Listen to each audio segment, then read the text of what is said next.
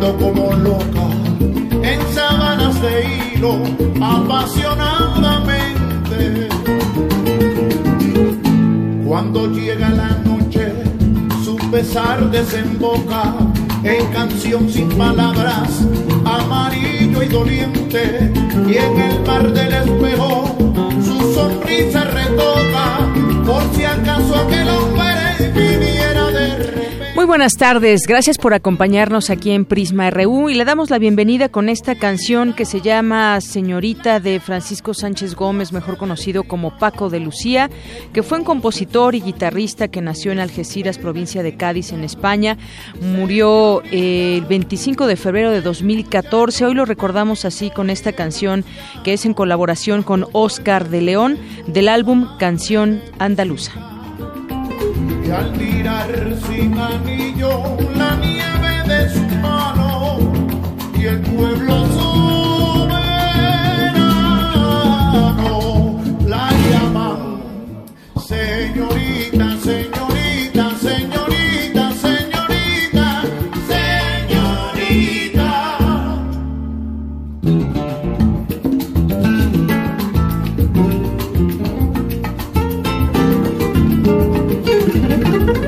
De esta manera arrancamos hoy Prisma RU y también queremos comentar lo que tendremos a lo largo de las siguientes dos horas.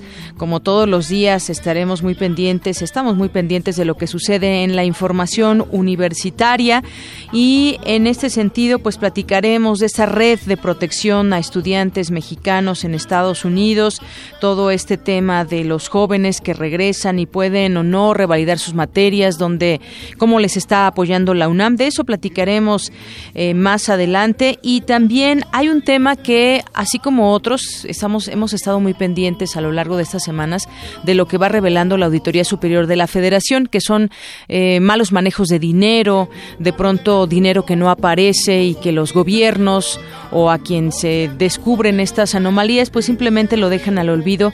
Esto desde hace varios años está eh, muy pendiente la auditoría. Sin embargo no procede nada en el tema legal en contra de las personas que tienen a su cargo cuidar los dineros públicos y que lleguen a donde tengan que llegar. Platicaremos de, del tema ahora específicamente de Quintana Roo, porque hay una, hay una asociación que se llama Somos Tus Ojos y que ha denunciado o ha descubierto, ha denunciado al exgobernador Roberto Borge y también ha dado a conocer a través de investigaciones periodísticas muchos de, las, eh, de los terrenos que se han vendido a precios de risa a familiares, amigos, allegados al exgobernador de, eh, de Quintana Roo, Roberto Borge, y también el propio gobierno actual de eh, Carlos Joaquín, pues ha estado revelando eh, cosas muy fuertes en, un sentido muy estricto de, cómo se vendieron muchos, muchos terrenos, a qué precios. Ya platicaremos de esto, porque además, pues la gente que sigue operando de Roberto Borge, aunque él ya pues no se sepa exactamente dónde se encuentra, si está en el país, si no está en el país, pues se ha encargado de ir eh, tratando de tapar estas, estas situaciones. Ya comentaremos al respecto. Hoy es lunes y tendremos eh, Gaceta UNAM con Hugo Huitrón. También estaremos en la sección de Otto Cázares, por supuesto, cultura, deportes, eh, información internacional y más aquí en Prisma RU. Soy de Yanira Morán y los invito a que se queden con nosotros aquí en el 96.1 de FM.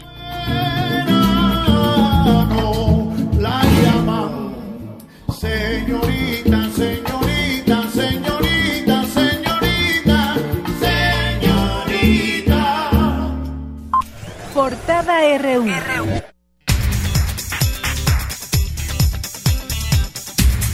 Nuestra portada universitaria de este lunes 27 de febrero de 2017, las cinco sedes de la UNAM en Estados Unidos, junto a organizaciones en derechos de derechos humanos, acordaron desarrollar la defensa de mexicanos en ese territorio. Habla Luis Raúl González Pérez, presidente de la Comisión Nacional de Derechos Humanos. Reconozco todo el trabajo que viene haciendo el rector Graue en defensa de nuestros connacionales en cuanto a impulsar que muchas universidades americanas se solidaricen rechazando esta política de endurecimiento de migración. Reconozco el impulso que está dando para modificar su legislación la Universidad Nacional y en todo caso recibir, que no es el caso, lo deseable es que se queden en Estados Unidos si así lo desean las personas y se revaliden los estudios. Por eso su consejo universitario próximamente va a, como lo anunció el rector Graue, abocarse de eso. Y hay una coincidencia con el rector y la CNDH. Pronto estaremos firmando un convenio específico para seguir impulsando en el suscrito UNAM y CNDH con la Fundación SLIM la ciudadanización de nuestros connacionales aquí en Estados Unidos. En más información, en la UNAM se estudia la relación entre plantas y microorganismos del suelo. La meta es conseguir un mayor rendimiento en cultivos como el frijol, explicó Luis Cárdenas del Instituto de Biotecnología. Lo que permite esta interacción básicamente es que la planta le proporciona fuentes de carbono para que la bacteria pueda vivir y por el otro lado la bacteria le proporciona a la planta fuentes de nitrógeno muy importante. Es decir, la bacteria tiene la capacidad de usar el nitrógeno atmosférico que no le sirve de nada a las plantas, pero son capaces de transformarlo en compuestos que sí puede utilizar la planta. De esta manera, una planta leguminosa tiene una mayor posibilidad de poder sobrevivir en suelos que son pobres en nitrógeno. En más información, la UNAM cuenta con el proyecto Axolotl, un repositorio digital que permite consultar traducciones del náhuatl al español. Habla Gerardo Sierra del Instituto de Ingeniería de la UNAM. Axolotl como tal es una interfaz de un corpus y a la vez es el mismo corpus para náhuatl español. En sí, el objetivo es traducciones uno del otro, donde se puede saber cuál es la oración que corresponde a la otra oración de la otra lengua entonces traer todos esos textos con base en una búsqueda, en una palabra determinada, y esto nos sirve para conocer cómo se utiliza esa palabra en la otra lengua, para saber cómo se usa y para tener una base para la generación del léxico bilingüe entre estas dos lenguas y una componente básica para hacer un sistema de traducción automática. ¿Y por qué no se va emparejando el que el hombre y la mujer lleguen a niveles directivos? Mi compañera Virginia Sánchez nos tiene un avance de esta información. Buenas tardes, Deyanira y auditorio de Prisma RU. A pesar de que las mujeres representan más del 40% de las personas ocupadas registradas en la economía nacional, aún existe una desigualdad para ocupar puestos de liderazgo y opinión. Más adelante los detalles de esta información. En nuestra portada nacional de hoy, el secretario de Economía, Ildefonso Guajardo, advirtió que México romperá negociaciones sobre el Tratado de Libre Comercio de América del Norte si Estados Unidos propone aranceles a productos mexicanos. El Senado realizará ajustes a la iniciativa presidencial para facilitar la revalidación de estudios de los migrantes que sean deportados a México desde Estados Unidos. Aumenta la deportación de menores no acompañados desde los Estados Unidos. Mi compañera Ruth Salazar nos tiene un avance de la información. ¿Qué tal, Deyanira? Buenas tardes. El año pasado, Estados Unidos deportó a 13.746 niños mexicanos. Más adelante los detalles de la información. Rodrigo Medina, quien fue gobernador de Nuevo León, acudió de nueva cuenta a la Fiscalía Anticorrupción para atender una diligencia programada para este lunes. Más de 1.900 millones de pesos que recibió la Administración del Estado de México en 2015 desaparecieron, de acuerdo con la Auditoría Superior de la Federación justamente sobre el tema que le platicábamos. Ya veremos qué es lo que ha encontrado ahí en el Estado de México. Y en otra información, la administración del exgobernador de Quintana Roo, Roberto Borges, remató un predio de 213 hectáreas en 2015 que ahora da cabida a un complejo vacacional de lujo en Chetumal. El panista Javier Bolaño solicitó la autorización del Pleno de la Cámara de Diputados para dejar de ser presidente de la mesa directiva. Este lunes regresaron a clases 23.000 alumnos de la Universidad Autónoma Benito Juárez de Oaxaca, afectados por la toma de instalaciones por una parte del Sindicato de Trabajadores Universitarios. El cáncer de próstata ya es la primera causa de muerte prevenible eh, que ocasiona al año 6.520 decesos de varones, de acuerdo con el Instituto Nacional de Cancerología. La Procuraduría General de Justicia de la Ciudad de México advirtió a la ciudadanía que los grupos dedicados a la extorsión obtienen información de sus víctimas en las redes sociales. Al menos 16 ejecutados, entre ellos un funcionario municipal de Citlala, en el, es el saldo de la jornada de violencia durante este fin de semana en diversos puntos de Guerrero. A las 23.30 horas de ayer domingo, luego de más de 10 horas varados por la volcadura de un tráiler, se restableció la circulación en la autopista México-Cuernavaca. La gente estaba muy enojada eh, porque pasaron justamente alrededor de 10 horas para que pudieran, pudieran eh, quitar eh, a este automóvil que se volcó, bueno, más bien a este tráiler con dirección a la Ciudad de México. Y hoy en nuestra portada de Economía y Finanzas también le tenemos información. En 2016, mexicanos transfirieron al extranjero recursos por 24.438 millones de dólares. Mi compañero Abraham Menchaca nos tiene un avance de esta información. Doña buenas tardes. Para el doctor José Luis Martínez Marca, académico de la Facultad de Estudios Superiores Aragón, el resultado de las elecciones en Estados Unidos fue un factor determinante para la salida de capitales del país. Más adelante la información. Gracias. El valor de las exportaciones durante enero fue de 27.492 millones, 492 millones de dólares, 4.86% menos que en el mes anterior, según cifras del INEGI. La Comisión Federal de Electricidad reportó una utilidad neta preliminar de 85.517 millones de pesos durante 2016. En cambio, Pemex reportó una pérdida neta de 32.599 millones de pesos en el cuarto trimestre de 2016. En la información internacional de hoy, el presidente de Estados Unidos, Donald Trump, podría poner en peligro el abastecimiento de agua en el oeste de su país por su enfoque hacia las relaciones con México. Esto lo advirtió un estudio del Centro para el Progreso estadounidense. Cuatro espías norcoreanos estuvieron involucrados en la muerte del medio hermano del líder de Corea del Norte, Kim Jong-un, declararon representantes de agencias de seguridad surcoreanas. La Organización Mundial de la Salud advirtió que deben desarrollarse urgentemente nuevos fármacos para combatir a 12 familias de bacterias a las que consideró una de las mayores amenazas a la salud humana. Y tendremos un avance en este momento de la información internacional con Eric Morales. Eric, buenas tardes. ¿Qué tal, Deyanira? Buenas tardes. El gobierno de Donald Trump abrió la convocatoria para la licitación de la construcción del muro fronterizo con México. Tendremos la información más adelante. Gracias, Eric. Y nos vamos a un avance de la información cultural con Tamara Quiroz. Tamara, buenas tardes. Buenas tardes, Deyanira. El tercer programa de la Orquesta Sinfónica del Instituto Politécnico Nacional evocará el romance de Maximiliano y Carlota. Platicaremos con el director invitado Iván López Reynoso. También queremos invitarlos a la mesa redonda Donald Trump visto a través de sus libros en el Instituto de Investigaciones Sociales de la UNAM. En un momento, la información.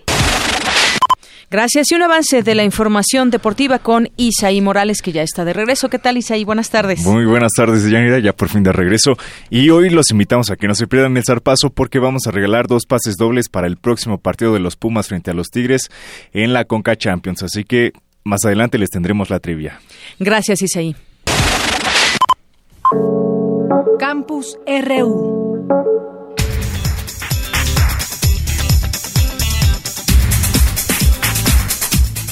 Y arrancamos en nuestro campus RU, que también, pues este fin de semana, este fin de, fue el primer fin de semana donde se lleva a cabo la Feria Internacional del Libro en el Palacio de Minería. Y bueno, pues lleva ya varios días. Eh, le restan todavía muchas actividades, conferencias, mesas redondas. Está el programa en Internet por si ustedes lo quieren checar. No dejen de asistir a la Feria Internacional eh, del Libro para que pues puedan encontrar aquellos títulos que están buscando, que puedan encontrarse con otros libros que quizás no están buscando, pero esos libros que los van a encontrar a ustedes seguramente son muchos las eh, casas editoriales que están ofertando sus eh, sus libros, sus propuestas. Hay presentaciones, como le digo, hay muchas actividades. El estado invitado es eh, Querétaro, como como le hemos mencionado y como también Radio UNAM muy pendiente de ello, pues está transmitiendo su programa Parvadas de papel todos los días de 4 a 6 de la tarde, donde ahí pues pueden escuchar algunas entrevistas con escritores, con eh, personajes que están presentando distintos eventos en el marco de esta feria. Y dentro de ella, pues mi compañera Dulce García, que está en la Feria Internacional del Libro del Palacio de Minería, nos presenta esta información de un ejemplar referente a nuestra Constitución. Adelante, Dulce, buenas tardes.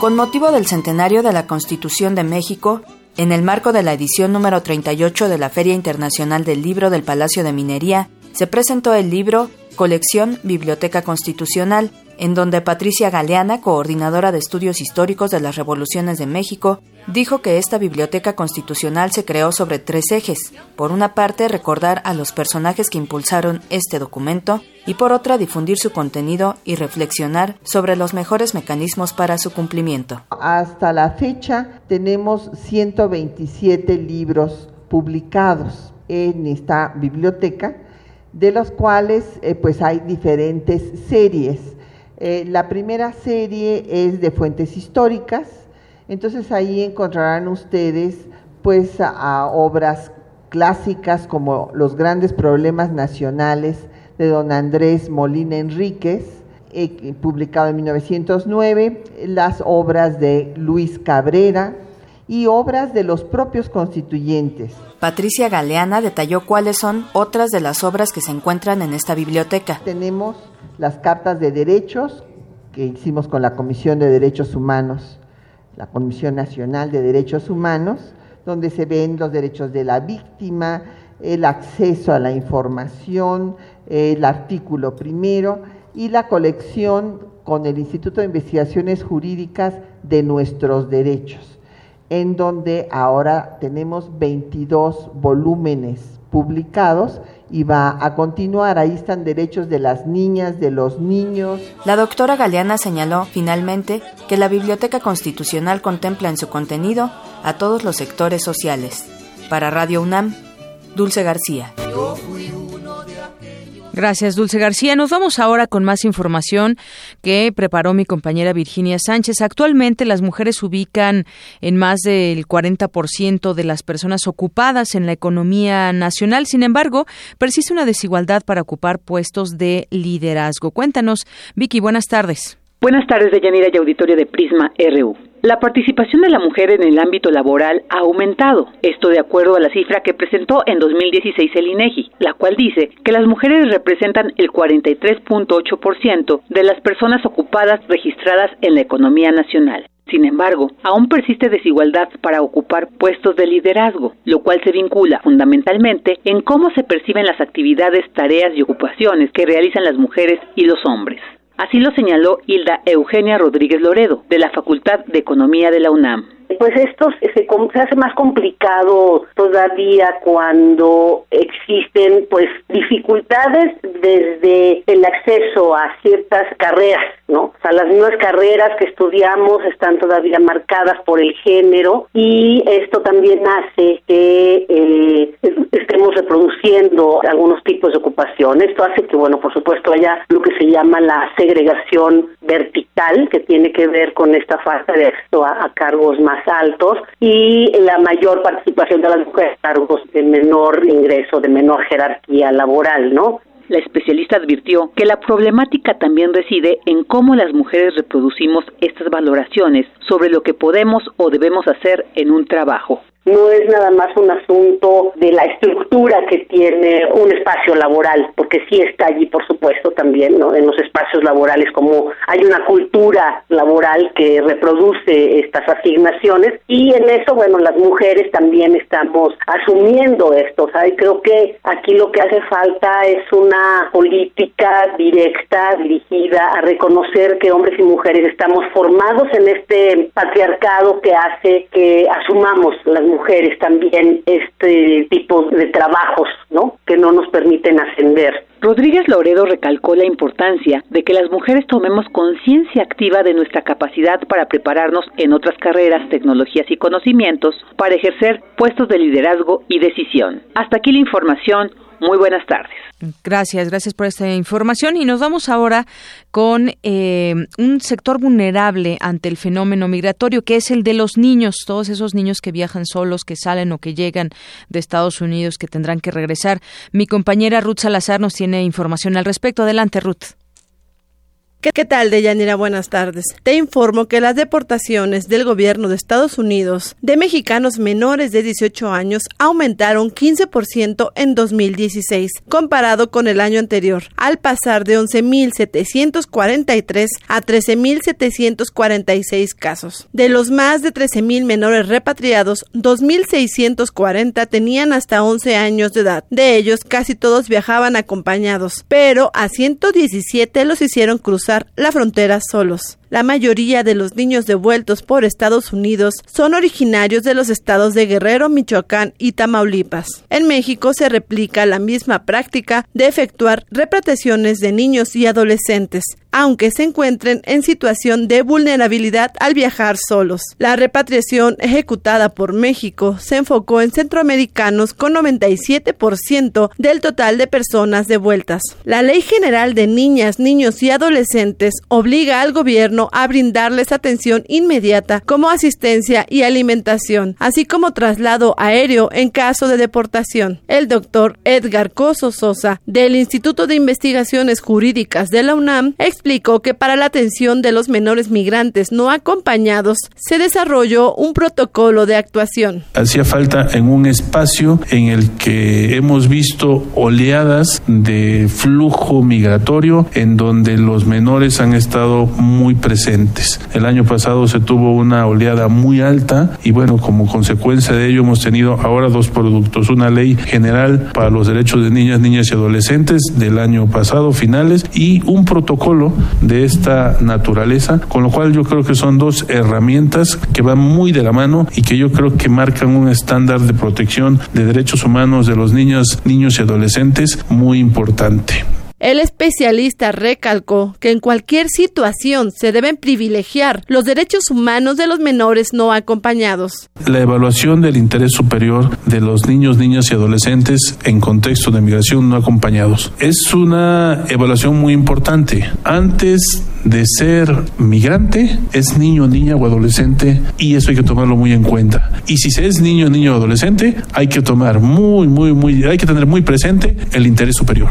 Su interés superior. Eso va por delante. Debe ir por delante y no el contexto en que se encuentra de migración. Es antes que eso, es niña, niña o adolescente. Según el Consejo Nacional de Población, las medidas de contención y disuasión de la migración de menores no acompañados que se dirigen hacia Estados Unidos no han resultado exitosas. Además, se han generado efectos negativos como la utilización de rutas más peligrosas. El problema debe ser atacado de raíz. El recrudecimiento de la violencia en Centroamérica es lo que ha obligado a miles de menores a huir en búsqueda de un futuro mejor. Hasta aquí el reporte de Yanira. Buenas tardes.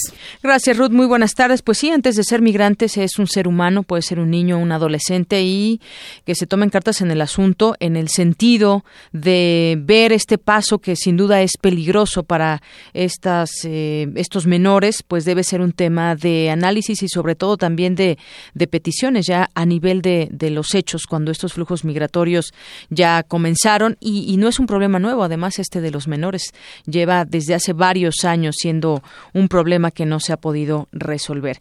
Y bueno, pues sigamos con el tema de, eh, de la migración, de las personas que están siendo afectadas en Estados Unidos y que muchos están siendo deportados.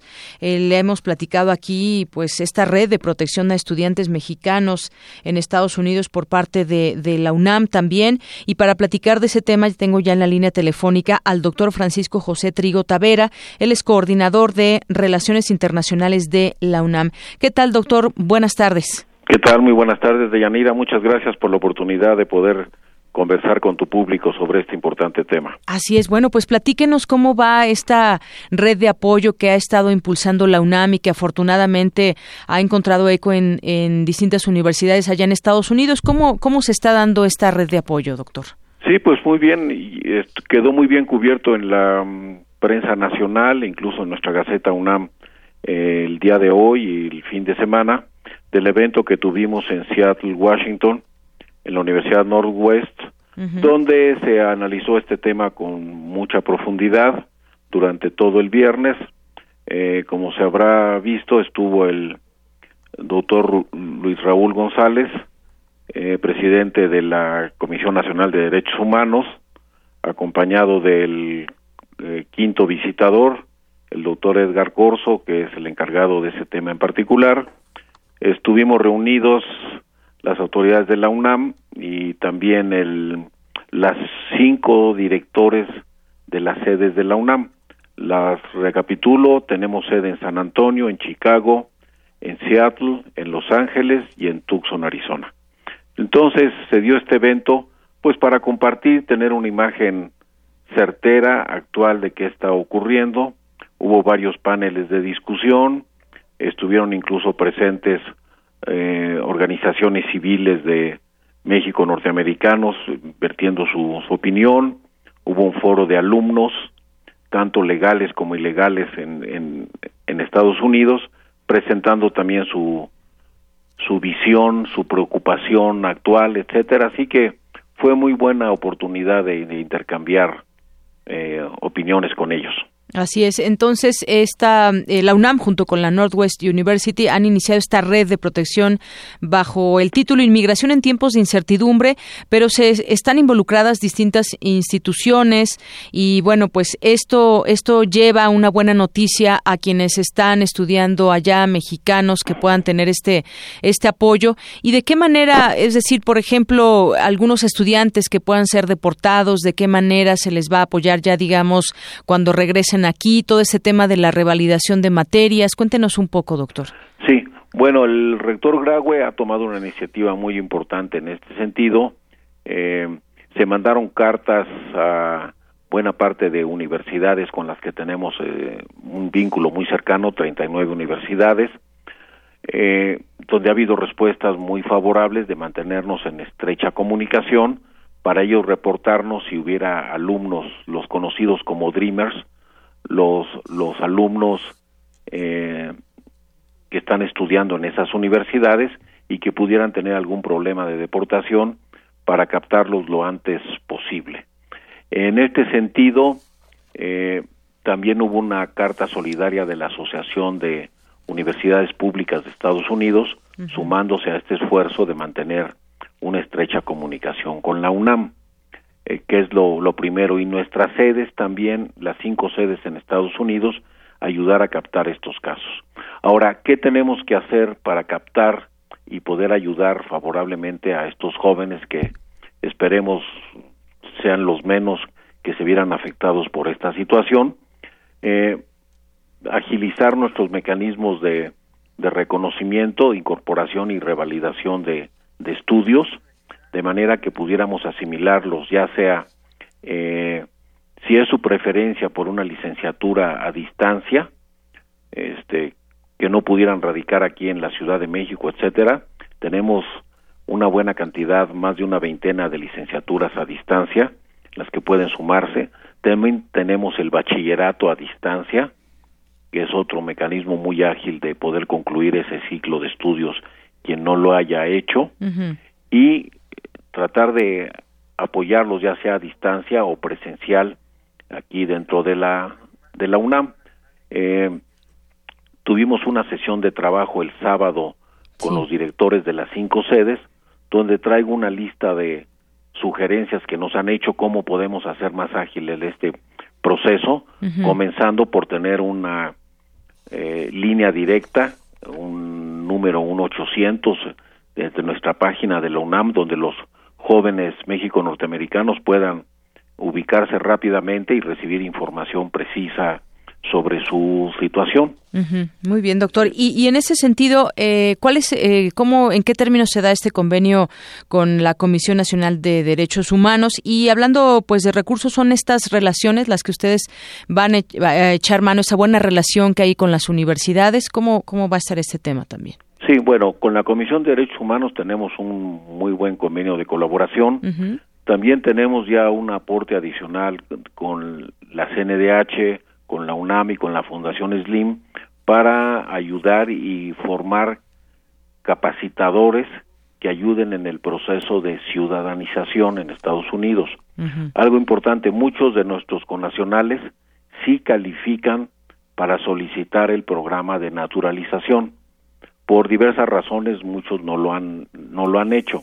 Entonces hay un una página electrónica de un programa que desarrolló la Fundación Slim que lo llevan de la mano a uno para ver si califica o no califica uno a través de una serie de preguntas muy muy fáciles de, de seguir. Estuvimos revisando el programa y sería una herramienta importante para ayudar a poder capacitar gente que a su vez ayude a ciudadanizar a más connacionales en ese país. Muy bien. Y en cuanto al número, pues ya se irá ya se irá viendo porque pues es difícil ahorita quizás aventurar alguna cifra, pero está puesta esta, estos convenios, esta esta apertura, esta red de apoyo para los estudiantes que sean necesarios. Exactamente, es el papel que nos toca como UNAM, ser eh, eh, propositivos, tomar iniciativa para estar lo mejor preparados conforme llegaran a ocurrir estas eh, solicitudes. Muy bien. Pues, doctor Francisco José Trigo Tavera, le agradezco mucho que nos haya tomado esta llamada y que nos platique eh, parte de lo que es este convenio y cómo ayudar a, los estudiantes de eh, que están allá en Estados Unidos y que quizás pues tengan problemas con todo esto que estamos viendo de los embates de la administración Trump. Exactamente. Muchas gracias. Muchas gracias por espacio para compartir estas opiniones. Gracias. Hasta luego. Buenas tardes. Hasta luego. El doctor Francisco José Trigo Tavera es coordinador de Relaciones Internacionales de la UNAM. Bueno, pues sin duda esto que sea en beneficio de todos estos estudiantes eh, para que puedan continuar sus estudios, ya sea aquí en México o, en todo caso, los continúen en Estados Unidos. Prisma RU. Queremos escuchar tu voz. Nuestro teléfono en cabina es 55 36 43 39. Para nosotros, tu opinión es muy importante. Síguenos en Facebook como Prisma RU.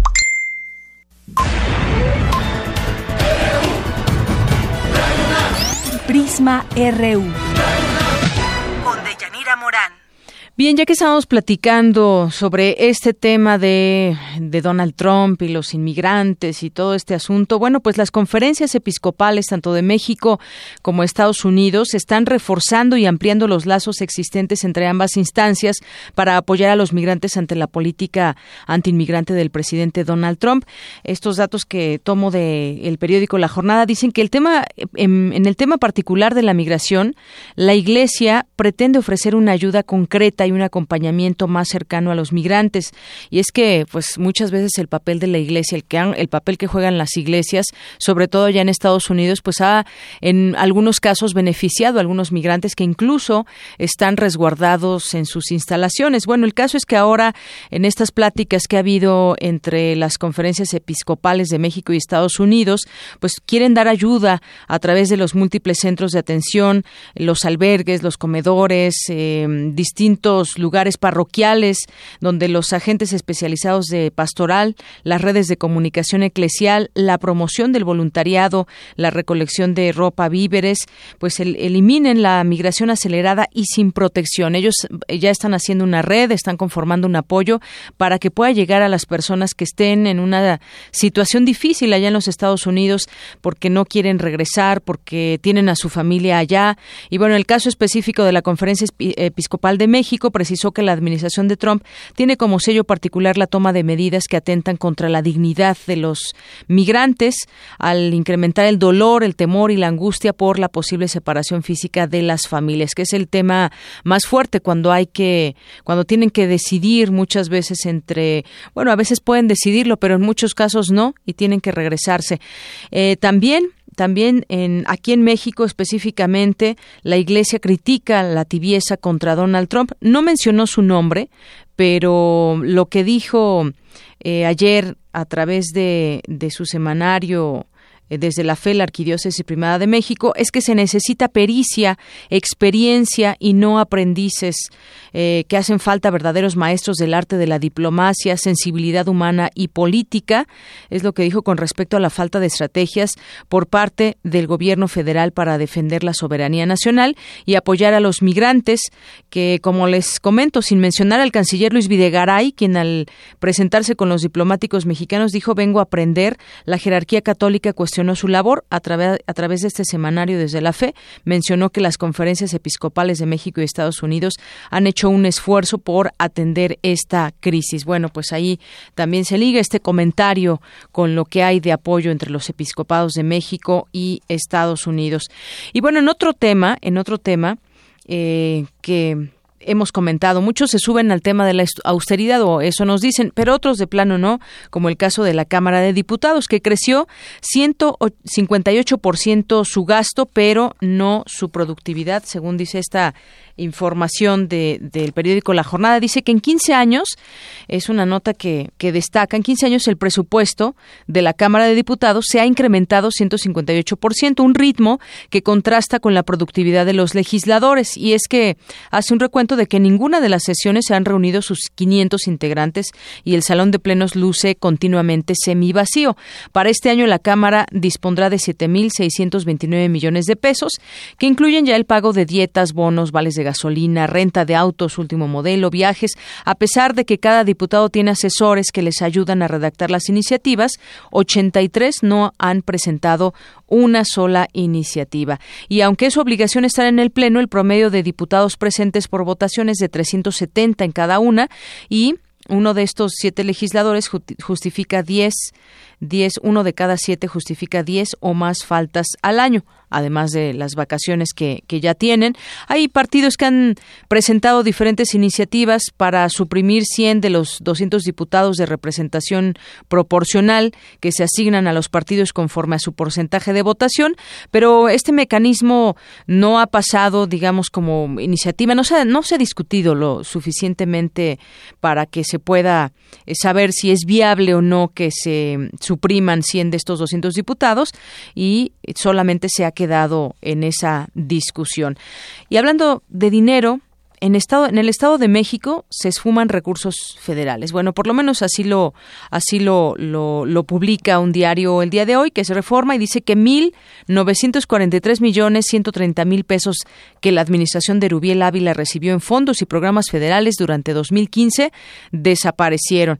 En su análisis de la cuenta pública de dicho año, la Auditoría Superior de la Federación detectó que de los mil veintinueve millones 453 mil pesos que recibió el Estado de México, no pudo demostrar el destino del 18.5%. El dictamen indica 20 observaciones detectadas a la entidad, de las cuales solo tres fueron solventadas. Esto estamos hablando de 2015. No han sido solventadas hasta este año 2017.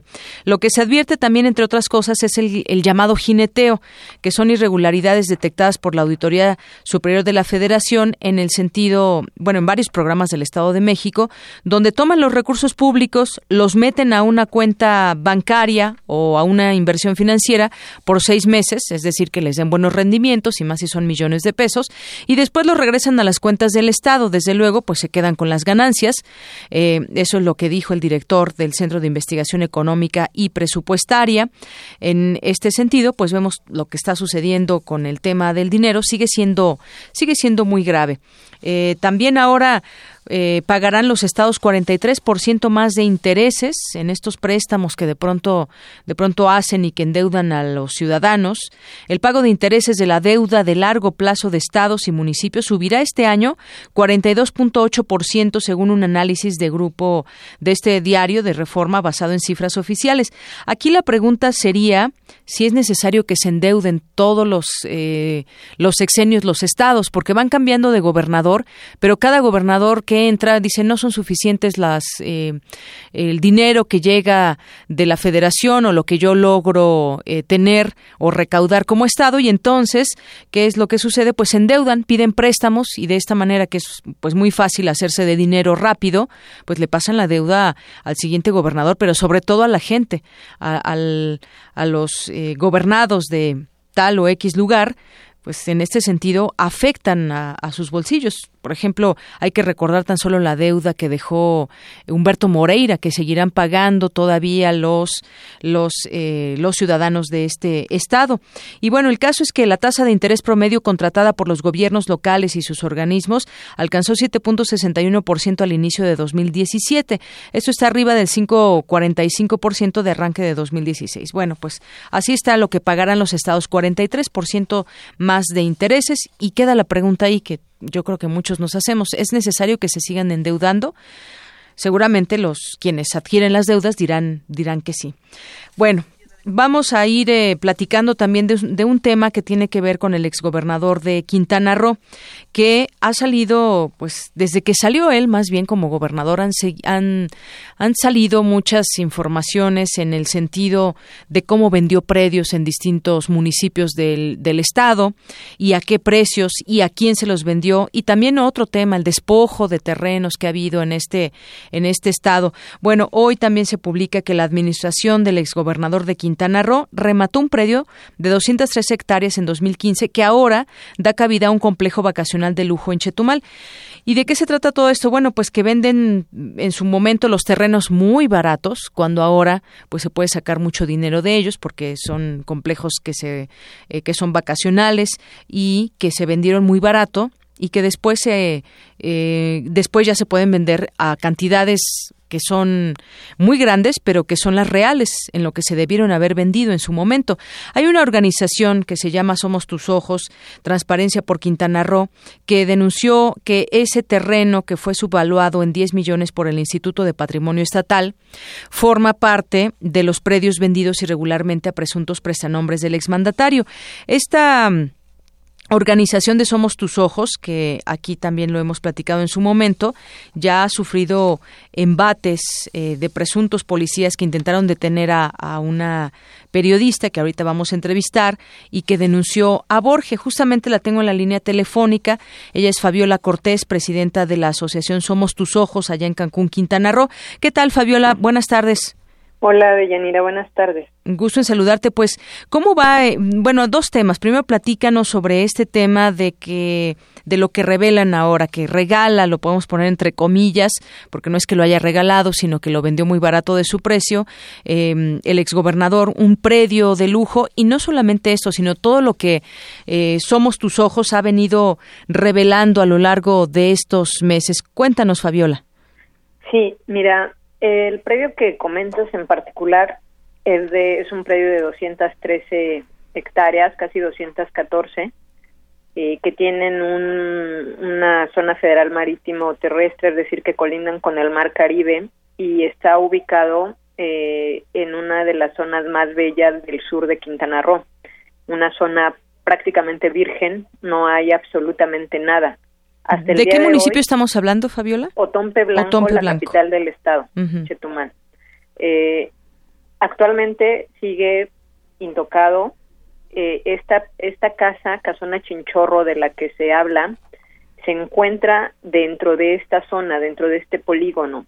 No no este digamos que no se construyó a partir de la venta de este de este enorme predio, porque bueno estás hablando que es una casona o, bueno es un eh, es un complejo inmobiliario pequeño digamos lujoso sí muy lujoso pero eh, bueno 200 213 hectáreas pues son millones de metros cuadrados. Entonces eh, no casona chinchorro pues es apenas como ni siquiera un lunarcito, ¿no? Un pequeño puntito dentro de esta dentro de esta zona. Eh, su propiedad igualmente se le atribuye pues a empresarios eh, regiomontanos quienes habrían sido los que adquirieron parte de estas 203 hectáreas entre políticos y empresarios regiomontanos y, y del estado de Sonora. Oye, ¿y en cuánto se vendió cada metro cuadrado según se tiene esta información? En casi cinco pesos, lo cual, bueno, es ridículo, Ni cinco pesos. Ni cinco pesos. ¿Y, actualmente cuánto costaría? O más o menos Mira, tiene idea una cuánto hectárea costaría. en esta zona cuesta alrededor de tres millones de pesos. Entonces, estás hablando que si una hectárea cuesta tres millones de pesos, ellos vendieron 200, casi 214 en 10 millones de pesos. Pues Híjole. el, sí, regalado, el- ¿no? Sí, el desfalco es es realmente pues grotesco. y estamos hablando de que lo dieron prácticamente regalado, pero además hay otra cuestión que se entregó ya densificado, es decir, se hicieron las modificaciones a los programas de ordenamiento ecológico local y al programa de desarrollo urbano de, de Majagual. Para, que, se puedan hacer grandes construcciones ahí. Exactamente, eh, no grandes construcciones, pero sí construcciones. que se puede, sí se está programado que se haga un desarrollo turístico hotelero inmobiliario. Que necesita obviamente los permisos, como toda construcción. Claro, pero lo primero que necesita es este programa de desarrollo urbano. Una vez que está este programa de desarrollo urbano, pues el municipio ya tiene eh, la obligación legal de otorgar todos los permisos correspondientes. Esta casona Chinchorro que se ubica en esta zona eh, pues se hizo, te lo puedo asegurar, sin la manifestación de impacto ambiental requerida y además se cambió, se desvió el camino de acceso para quedar completamente privada. A esta no se puede acceder más que si eres, eh, si, si la rentaste o se accede a través de, de la zona federal. Así es decir, por la playa. Esos lugares que, que, son privados, que se dice la playa no es privada, pero que para entrar o para llegar a ese acceso de playa, pues es imposible entrar imposible. para cualquier persona. Es un verdadero paraíso privado. Y como te decía, es una zona de las más bellas, intocada. No hay prácticamente nada en este lugar, más que alguna que otra zona de camping a la que casi nadie va, porque pues se encuentra eh, en un lugar más o menos alejado pero la proyección sobre estas 203 hectáreas, evidentemente, como se desprende de los programas de ordenamiento ecológico y del programa de desarrollo urbano, pues es construcción y destinarlo a, al desarrollo hotelero, turístico, hotelero, inmobiliario. Así es, Fabiola, como nos dice, esto fue grotesco, como muchas cosas grotescas que hizo el exgobernador. Hoy sale también, se publica una nota que incautaron inmuebles vendidos de manera ilegal a amigos de Borge. Ya la propia Procuraduría General de la República aseguró 25 inmuebles de manera precautoria, los cuales fueron sujetos a enajenaciones irregulares durante la administración de, de Roberto Borge y, sobre todo también a quienes revelan, quienes gracias a ustedes podemos conocer estos, estos datos. Hace unos, unas semanas, con una falsa orden de aprehensión, eh, pues tuviste problemas en este sentido, intentaron detenerte a, a ti eh, por haber eh, presentado denuncias y solicitudes de juicio político en contra del exgobernador. ¿Cómo va en este sentido esta situación personal que tú tienes por haber revelado, por haber dado a conocer esta información, pero también pues eh, presentar estas denuncias? Pues sí, desafortunadamente em, te lo digo con honestidad, nos sentimos desprotegidos. El incidente que ocurrió hace unas semanas eh, lo consideramos muy grave porque los supuestos agentes pues no eran más que personas que llevaban la pues la intención de pues de privarnos de la libertad de manera de manera ilícita. Y, y, también pues tenemos una cierta percepción de que pudo haber alguna filtración en la propia procuraduría porque un día antes nosotros habíamos solicitado habíamos ingresado un oficio solicitando que se nos tenga como coadyuvantes en virtud de que nosotros tenemos la, la sensación, la percepción de que las denuncias no han avanzado como deberían, a pesar de que sensación que tiene la ciudadanía en general, Fabiola, sentimos que no han avanzado lo más rápido y bueno, pues Borge tan campante como como pues cualquier persona y no es cualquier persona porque hubo desfalcos también al propio erario público. Borges y sus prestanombres. es decir, uno los ve en Cozumel tranquilamente con los negocios en marcha, lo que quiere decir que no se han dictado medidas cautelares como se solicitó, como lo solicitamos nosotros sobre los inmuebles, sobre los bienes, entre ellos un hotel en, en Cozumel donde los socios nosotros le demostramos, le entregamos datos de prueba a la Procuraduría pues no tenían los recursos suficientes para hacer la inversión, una inversión de alrededor de 600 millones de pesos. No la acreditan, ni siquiera, vamos, le entregamos los documentos, le entregamos los datos fiscales de estas personas y pues el hotel está a punto de, iniciar operaciones. y estas personas continúan haciendo otras inversiones y, y bueno, entonces sí, sí tenemos esa percepción que además se hace más sólida cuando nosotros llegamos y, solicitamos la coadyuvancia luego de que se nos niegue el acceso a las carpetas. Sí. Y pues al día siguiente recibimos en, en el despacho de eh, que tenemos dado para oír recibir notificaciones pues esta visita de personas que pues que iban con un, con un interés de, detenernos, de privarnos de la libertad. Eh, acudimos al mecanismo de protección para periodistas, pero eh, sentimos que también igualmente no responde con la pues con la seriedad con la debe, con la que debería estarlo haciendo. Así es. Entonces, bueno, pues aquí seguimos en este tema. Ahí siguen y pues agradecemos tu, tu, trabajo, que se pueda conocer esto, pero sí, sí queda esa idea como que mm, la ley no se está cumpliendo, como que hay un manto de impunidad de pronto que está cubriendo todos estos casos y como tú dices, tan campantes como siempre, muchos de los prestanombres de Borges porque no actuó solo y pues parecería un lugar sin ley cuando sí la hay y sí debería ser respetada. Y además, Máxime, recordar eh, pues las eh, situaciones que se vivieron por parte de muchos periodistas en los tiempos de Borges y parecería que pues todavía no cesan con esto que ha pasado a ti parte de tu equipo. Pero seguimos al pendiente. Fabiola Cortés, muchas gracias por esos minutos con Prisma RU de Radio UNAM. Al contrario, muchas gracias a ustedes. Hasta luego. Buenas tardes. Fabiola Cortés es presidenta de la Asociación Somos Tus Ojos en Cancún, Quintana Roo. Zarpazo RU.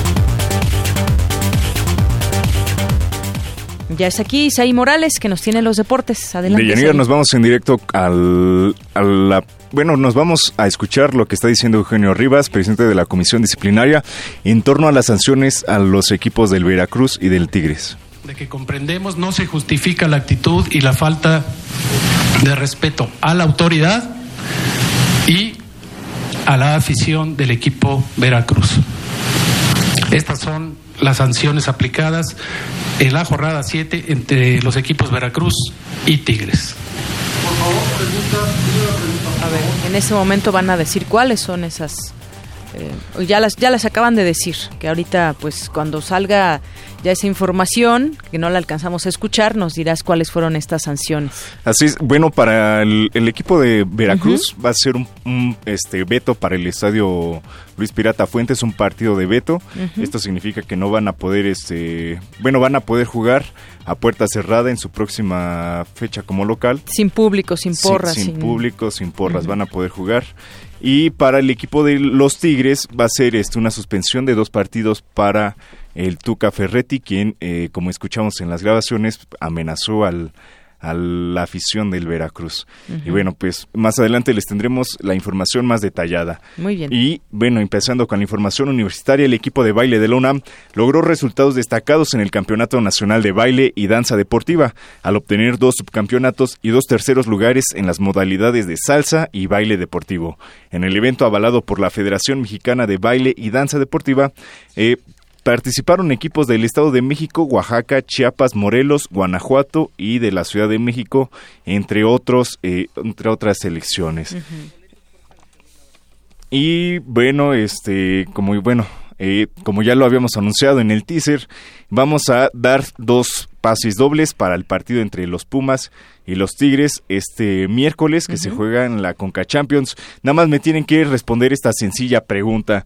¿Qué campeonatos consiguieron los Pumas en la temporada 8081. Me, se pueden comunicar al teléfono 5536-4339 y ahí me pueden dar la respuesta y más tarde en la segunda hora les estaremos dando eh, el nombre de, de los ganadores, dos pases dobles. Les repito la pregunta, ¿qué campeonatos consiguieron los Pumas en la temporada 80-81? Muy bien. De Yanira, pues hasta aquí la información. Más adelante les tenemos eh, los detalles sobre esta conferencia de prensa. Claro que sí, ya nos contarás, que bueno, ya nos adelantabas estas, eh, pues, castigos o como... Sanciones. Sanciones a las... Así es, dos. A ambos equipos. Muy bien. Repito, un partido de veto para el Estadio Luis Pirata Fuente y dos partidos de, suspensión para Ricardo El Tuca Ferretti. Muy bien. Gracias, Isaí. Al rato nos escuchamos. Claro que sí. Arte y cultura.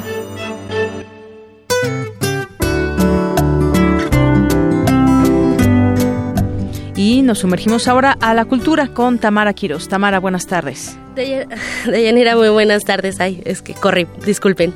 Los saludo con mucho gusto a ti al auditorio, a todos nuestros amigos que nos acompañan esta tarde. Que, bueno, para mencionarles algo, como bien lo comentamos en el teaser, eh, cuando Donald Trump se postuló a la presidencia de Estados Unidos, calificó su candidatura como el mayor negocio de su vida. Y es que muchos estarán de acuerdo con que Donald Trump no es político, sino empresario. Eh, como hombre de negocios, ha compartido su experiencia en más de 10 libros en los que aconseja cómo generar capital. Es como otra de las etapas no conocidas o menos conocidas de Donald Trump. Eh, en 1987, por ejemplo, publicó El arte de la negociación, en donde fue capaz de compararse con Pablo Picasso y define las negociaciones, sí, fue capaz de, de compararse y define las negociaciones como un arte. Eh, también ha escrito sobre las personas que lo han influenciado en su carrera comercial en el libro Trump, los mejores consejos de bienes raíces que ha recibido y hasta coescrito Queremos que seas rico con el autor de Padre Rico, Padre Pobre también con él eh, escribió eh, Queremos que seas rico. De Yanira también, eh, bueno, por eso queremos invitarlos a la mesa redonda Donald Trump, visto a través de sus libros, la cual se llevará a cabo el miércoles 1 de marzo en el Instituto de Investigaciones Sociales de la UNAM, ubicado en Circuito Mario de la Cueva en Ciudad Universitaria. En esta mesa participará el doctor Alberto Vital, coordinador de humanidades de la UNAM, con el análisis del libro El arte de la negociación. También estará presente el doctor Raúl Trejo, investigador del Instituto de Investigaciones Sociales, con el libro Nunca tires la toalla. También se analizará el contenido del último libro de Trump titulado América debilitada, cómo devolverle su grandeza a los Estados Unidos. Bueno, pues estará interesante ver qué, qué dice, qué mensajes lanza a través de sus libros. Exacto. Eh, bueno, este último el libro estará a cargo del doctor Roger Bartra, también investigador del Instituto de Investigaciones Sociales. La cita de Yanira y auditorio es el 1 de marzo a las 11 de la mañana en el Instituto de Investigaciones Sociales. La entrada es libre. Bien lo mencionas, ¿no? ¿Cómo leerlo? con las eh, las conferencias que da es suficiente pero también leerlo no o sea qué es lo que lo que está transmitiendo qué es lo que aconseja a la gente que lo lee en, en sus libros en sus variados libros. Y ya que hablamos también de Trump eh, siempre controversial. En la ceremonia de los premios Oscar, al anunciar su Utopia como la, mejor película animada, el actor mexicano Gael García se pronunció en contra del muro que el presidente estadounidense pretende, eh, pretende construir en la frontera con nuestro país. Así es, tuvo una, una mención que hizo y algunas personas se pararon a aplaudirle y demás. Incluso muy pocas. Muy pocas, ¿verdad? Muy pocas. Hubo un, un eh, cineasta que no fue, de origen musulmán también. Y bueno, algunas cosas que se dieron en la, en la, en esta entrega de los premios Oscar, como esa confusión que hubo con la película, ¿no? Eh, exactamente. bueno, la película más nominada, La La Land, se llevó seis premios de la Academia, uno para el director, su protagonista Emma Stone se llevó el, el galardón a mejor actriz y sumó estatuillas en mejor dirección de fotografía, canción original, mejor banda sonora original y mejor diseño de producción. Sin embargo, ya lo mencionas, Deyanira no obtuvo la presea a mejor película, a pesar de que al principio anunciaron este filme como ganador. En medio de la confusión, Luz de Luna se llevó el Oscar a la mejor película del 2017. Así estuvo tres estatuillas en total, Moonlight, que fue una eh, Luz de Luna, como bien dices, y que sí generó un poco de pues eh, de sorpresa entre quienes estaban ahí presentes ya habían dado a conocer que la La Land y bueno siempre no y bueno nunca había pasado según se señalan las distintas notas nunca había pasado una equivocación quien este vio la, ceremonia de los premios Oscar estará enterado de esto si no entérese en las redes sociales circula todo tipo eh, de videos de memes y todo lo que oye le escribieron ahí a Donald Trump también ¿no? le mandaron saludos le mandaron saludos y mencionaron que ahí estaba Meryl Streep y todo este asunto recuerdas de el discurso que que, bueno, ella dijo y después él le comentó que, bueno, comentó que era, que estaba subvaluada como, como artista, como actriz. Así es, Deyanira. Y en estos temas de cine, eh, no olviden que aún quedan dos días de Ficunam. Hoy se proyectará Animal Vertical en el Teatro de la Ciudad Esperanza Iris. Los que ganaron pase doble, por favor, vengan eh, por su boleto para cambiarlo en la taquilla del teatro. Eh, y bueno, también no se pierdan presentaciones de libros. Al rato les platico cuáles van a ser. Y en el ámbito musical, ya para terminar, Lamentablemente el sábado falleció el jazzista mexicano Fernando Toussaint a los 62 años de edad. A lo largo de su trayectoria, el baterista fue nominado en dos ocasiones a los premios Grammy. Formó parte del grupo de jazz Aguamala, produjo varios discos y fue director del Festival Internacional de Jazz de la Riviera Maya. Nos unimos a esta lamentable pérdida de una de las piezas claves del jazz en nuestro país, Fernando Toussaint.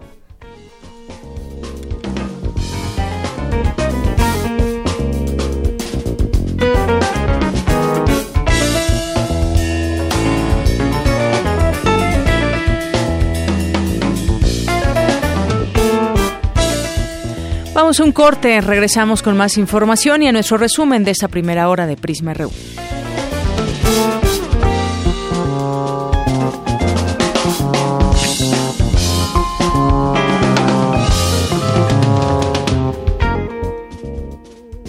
Prisma RU.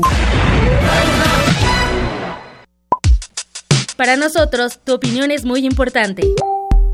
Síguenos en Facebook como Prisma RU. El rito comienza en el escenario. Los sonidos emergen, deambulan por el recinto, se cuelan en los oídos y estremecen los sentidos. Festival Intersección. los encuentros sonoros de Radio UNAM. Todos los viernes a las 21 horas en vivo desde la sala Julián Carrillo. Escúchalos a través del 96.1 de FM, www.radiounam.unam.mx o ven a Adolfo Prieto 133 Colonia del Valle, cerca del Metrobús Amores. La entrada es libre. El Tribunal Electoral del Distrito Federal te garantiza, entre otros derechos, votar y ser votado, asociarme libre e individualmente, ejercer mi participación como ciudadano. Para ello, el TEDF resuelve las controversias que plantean ciudadanos, candidatos independientes, partidos y asociaciones políticas, entre otros. Como ves, es una función que el TEDF realiza de manera permanente y para todos. Tribunal Electoral del Distrito Federal por la defensa de tus derechos político-electorales la Feria de los Libros en vivo desde la Feria Internacional del Libro del Palacio de Minería. Escucha las transmisiones especiales el 27 de febrero y el 6 de marzo, por única ocasión con un horario distinto. De las 15.30 a las 16 horas por el 96.1 de FM y el 860 de AM. Leer para estar vivo. Radio UNAM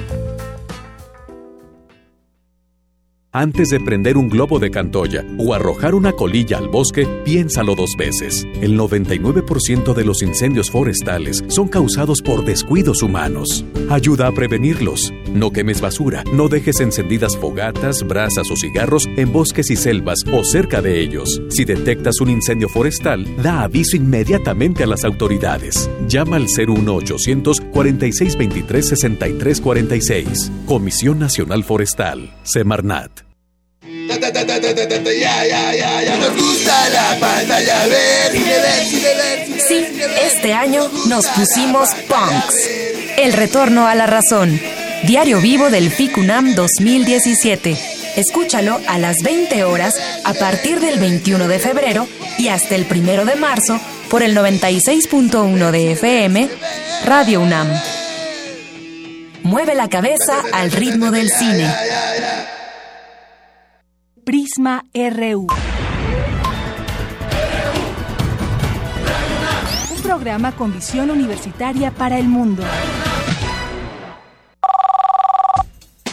Queremos escuchar tu voz. Nuestro teléfono en cabina es 55 36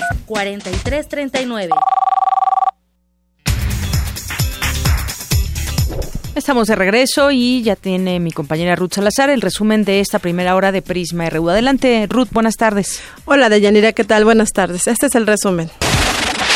En la entrevista para Prisma RU hablamos con el doctor Francisco Trigo Tavera, coordinador de Relaciones Internacionales de la UNAM, sobre la red de protección a estudiantes mexicanos en Estados Unidos. El rector Graue ha tomado una iniciativa muy importante en este sentido. Se mandaron cartas a buena parte de universidades con las que tenemos eh, un vínculo muy cercano, 39 universidades, donde ha habido respuestas muy favorables de mantenernos en estrecha comunicación, para ellos reportarnos si hubiera alumnos, los conocidos como Dreamers, los, los alumnos que están estudiando en esas universidades y que pudieran tener algún problema de deportación para captarlos lo antes posible. En este sentido, también hubo una carta solidaria de la Asociación de Universidades Públicas de Estados Unidos, sumándose a este esfuerzo de mantener una estrecha comunicación con la UNAM, eh, que es lo, lo primero, y nuestras sedes también, las cinco sedes en Estados Unidos, ayudar a captar estos casos. En otro tema, Fabiola Cortés, presidenta de la asociación Somos Tus Ojos en Cancún, Quintana Roo, denunció que el gobierno de Quintana Roo durante el mandato de Roberto Borge remató predios situados en zonas de alta plusvalía. Es un predio de 213 hectáreas, casi 214, eh, que tienen una zona federal marítimo terrestre, es decir, que colindan con el mar Caribe y está ubicado eh, en una de las zonas más bellas del sur de Quintana Roo, una zona prácticamente virgen, no hay absolutamente nada. Entonces, estás hablando que si una hectárea cuesta 3 millones de pesos, ellos vendieron 200, casi 214 en 10 millones de pesos. Sí, el desfalco es, es realmente pues grotesco. Y estamos hablando de que lo dieron prácticamente regalado. Quédense con nosotros. En la segunda hora de Prisma RU hablaremos con la doctora Alma Rosa Alba de la Selva, académica de la Facultad de Ciencias Políticas y Sociales de la UNAM, sobre el veto y censura que Donald Trump impone a algunos medios en Estados Unidos. Hasta aquí el resumen de Yanira. Buenas tardes. Gracias, Ruth. Muy buenas tardes. Y bueno, pues ya tenemos a los ganadores de los boletos de Pumas contra Tigres. Son Alejandro Villagrán Villegas, Eduardo Huerta Rex. Si es que ellos dieron correcta la respuesta al campeonato de Liga 8081, Liga de Campeones y Subcampeones de la CONCACAF y la Copa Interamericana. Bueno, pues saludos también a quienes nos siguen a través de las redes sociales, al señor Rivas, a Dulce GB, eh, también a Rex, que nos escribe por aquí, a eh, nuestro radio escucha incondicional, el Zarco Tecuani, César Alejandro, que además opina, dice, moralmente no debería existir, no deberían existir leyes para separar familias. Muchas gracias por comunicarse con nosotros. Y bueno, sí, también por aquí nos tuitea Otto Cázares, que estará en unos momentos más con nosotros. Y gracias por participar. Ojalá que sí, lo sigan haciendo a través de arroba Prisma RU, en Facebook Prisma RU, y que nos den a conocer también, eh, compartan con nosotros sus opiniones. Fíjense, más al rato vamos a platicar de cómo el jefe de gobierno capitalino, Miguel Ángel Mancera, mantiene nivel de aprobación, pero sigue siendo el tema que preocupa la inseguridad. Así que les vamos preguntando también a ustedes qué opinan sobre, pues, sobre la inseguridad en la Ciudad de México. ¿Creen que sí ha logrado se han logrado bajar índices o cuál es la percepción que ustedes tienen sobre este tema? Y lo que vayamos platicando aquí opinen con nosotros o también a nuestro número en cabina 5536 4339.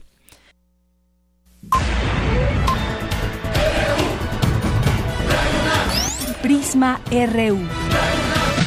Con Deyanira Morán. Queremos conocer tu opinión. Síguenos en Twitter como arroba PrismaRU. Continuamos y ahora vamos a escuchar esta información de mi compañera Cindy Pérez, que desde la Feria Internacional del Libro de Minería nos presenta un tema interesante sobre el Islam. Adelante. Es necesario entender qué es lo árabe y lo musulmán. Así lo dijo el escritor Marwan Soto Antaki durante la charla Escribir para Entender, de Medio Oriente a México, el autor de novelas como Casa Damasco, La Carta del Verdugo y Pensar Medio Oriente, entre otras, se refirió a la importancia de ver a la región sin prejuicios. Increíblemente conflictiva, pero no solo es conflictiva desde hoy, es conflictiva de toda la vida. Medio Oriente no tiene un momento de paz y quizá no pueda aspirar a un momento de paz. Sin embargo, Medio Oriente no solo es guerra, no solo son lugares de conflicto, no solo es terrorismo. Medio Oriente es también el inicio de la historia, de la historia grandota de la verdadera historia, de la verdadera historia de la que salió todo lo demás. Por su parte, el periodista y escritor Julio Patán Habló de los hilos conductores de las novelas de Maruán, entre las que destacó el totalitarismo, el genocidio y el comunismo. Y es un tema que atraviesa sus novelas, bueno, el horror de Siria, que además es un horror que permanece y continúa y se alarga y se recicla y se reinventa. Ahora los bombardeos rusos están ayudando muchísimo, por ejemplo, ¿no? Un tema que también está por ahí cerquita, ¿no? Eh, después de todo, el islamismo duro no deja de ser otra connato de totalitarismo cuando se instaura en el poder, ¿no? Para Radio UNAM, Cindy Pérez Ramírez. Gracias, Cindy. Y nos vamos ahora con mi compañero Abraham Menchaca, porque nos tiene la información sobre la salida de capital en nuestro país durante el año pasado. Cuéntanos, Abraham, buenas tardes. Así es, Deyanira, buenas tardes. Ante la volatilidad de los mercados financieros, en 2016, ciudadanos mexicanos transfirieron a cuentas bancarias en el extranjero recursos por 24.438 millones de dólares, una cantidad que equivale al 90.6% de las remesas que llegaron al país en ese mismo año. Al cierre de 2016, el valor de las cuentas mexicanas en bancos del extranjero prácticamente duplicó al registrado en 2015, cuando fue de 12.830 millones de dólares. Para el doctor José Luis Martínez Marca, académico de la Facultad de Estudios Superiores Aragón, el resultado de las elecciones en Estados Unidos fue un factor determinante para la salida de capitales del país. Entonces esto hizo que, pues definitivamente las expectativas de, crecimiento para la economía mexicana, el tipo de cambio como tal, generara expectativas de que las devaluaciones que podían venirse para el peso de México pues fueran mucho más altas. Entonces, básicamente a la incertidumbre que generó las políticas propuestas por el candidato ganador de la economía norteamericana, porque los fundamentos macroeconómicos de precios, de balanza de pagos y de crecimiento económico pues realmente no ameritaban una salida tan fuerte de de capitales. Entonces, lo que buscan los agentes económicos, sobre todo los empresarios, es buscar este, seguridad, estabilidad del tipo de cambio y esto generó justamente salidas, transferencias hacia el exterior del tipo de cambio. De Yanira, el investigador refirió que la salida de capitales genera presión sobre el tipo de cambio. Que por ello, este, sin duda, las, las coberturas fueron una acción inmediata que tuvo que hacer el Banco de México para evitar que continuara la salida de capitales. Entonces esta circunstancia le quitó presión a la incertidumbre y dio lugar a que se estabilizara un poco más el tipo de cambio, con lo cual ahorita que está por debajo de los 20 pesos el tipo de cambio, pues va a ocasionarles pérdidas a mucha gente que sacó sus dólares desde el año pasado, ¿no? Pensando que, que iba a tener una mayor ganancia. El Banco de México estableció que, no obstante, el entorno de volatilidad de los mercados financieros internacionales, en la segunda mitad de 2016 se observó una recuperación del saldo de ahorro financiero de los extranjeros en títulos gubernamentales. De la información que tengo. Buenas tardes. Gracias, Abraham. Muy buenas tardes. Nacional RU. Tienen algunas informaciones también que hay que compartirle.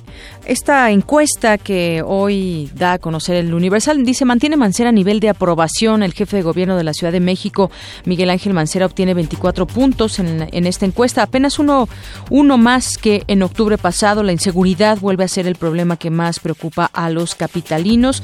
Obtiene 24 puntos en febrero, uno más como les comento que en octubre. Y bueno, pues esta eh, encuesta dice la situación se refiere también a un, un repunte si se toma en cuenta la medición de junio del año pasado cuando se registró la peor evaluación de la ciudadanía con 17 puntos. Las principales preocupaciones que los habitantes refirieron fueron la inseguridad con el 55%, la crisis económica 12% y la corrupción con 10%. En menor medida, los problemas que observaron fueron la mala administración, el desempleo y los servicios públicos. Para este ejercicio se realizaron mil entrevistas en 100 puntos diferentes de la Ciudad de México. Los resultados de la medición realizada por, esta, eh, por este medio también revelan que el 61% de los encuestados reprueban la gestión de Mancera Espinosa y le dan una calificación de 5 con relación a su desempeño como jefe de gobierno. Es decir, que no pasa con 5 lo califican, además de que 84% considera que los problemas de la ciudad lo han rebasado y solo el 13% dijo que los tiene bajo control. Imagínense la percepción, 84% considera que los problemas de la ciudad lo han rebasado. Y en comparación con la evaluación que realizan los ciudadanos, el presidente de la República, el mandatario local sale con mejores resultados. Bueno, es que sí, el presidente de plano está por los suelos su, su aprobación entre la ciudadanía por muchas cosas, muchos temas. Y justamente hoy el tema de la inseguridad, ese fue el Vox Populi de hoy. Y esto fue lo que algunas personas respondieron a los micrófonos de Prisma RU sobre la pregunta, ¿sienten que ha mejorado el tema de la inseguridad o que en su defecto ha empeorado?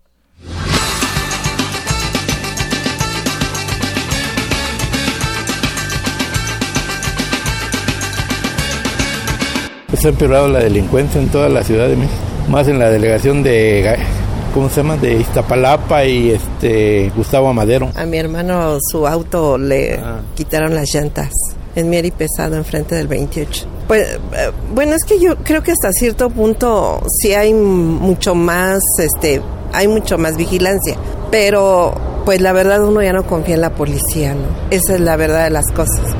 Que, que más quisiera uno tener un policía a lo mejor por familia, pero si sabemos que, que son corruptos, pues eso y nada es lo mismo. Yo creo que, pues sabes, no, creo que está peor. Sí, hace como un mes más o menos. Pues estaba en la calle y pues como suele suceder, ¿no? Que te dicen, pues dame todo lo que traes y mejor dar a ser afectado. Suena triste. No, yo creo que es una situación que no puede este, estar peor cada vez. O sea, yo no he sido afectada en lo más mínimo, pero sí al, al tener esta situación con mi hijo, ¿no? Eh, al ver las noticias de todos los días en los periódicos, o sea, es una serie de situaciones que quisiéramos este, que bajara el nivel de alarma, ¿no? De todos los días. ¿Qué vemos en el periódico? Pues personas asesinadas, personas violadas, personas secuestradas. ¿no? Entonces todo, toda esta es una situación bastante compleja y bastante difícil, porque obviamente sabemos que es una cuestión de cultura. Y que para eso tendríamos que tener infinidad de, situaciones o de actitudes de conciencia no este y pues hasta llegar a la cuestión de sensibilidad. Pues desde hace mucho tiempo ha empeorado o sea no yo no veo que haya seguridad pública, más que que te protejan, parece que te están tratando de, golpear en el bolsillo, ¿no? Eh, gracias a Dios no, pero tengo conocidos, familiares a los cuales los han asaltado, los han herido. Este, la seguridad pública está muy deficiente en esta ciudad. Yo creo que ha empeorado, ¿no? Cada día va creciendo un poco. Sí, de un robo alguna vez en un taxi, pero pues en la vía pública esperemos que no.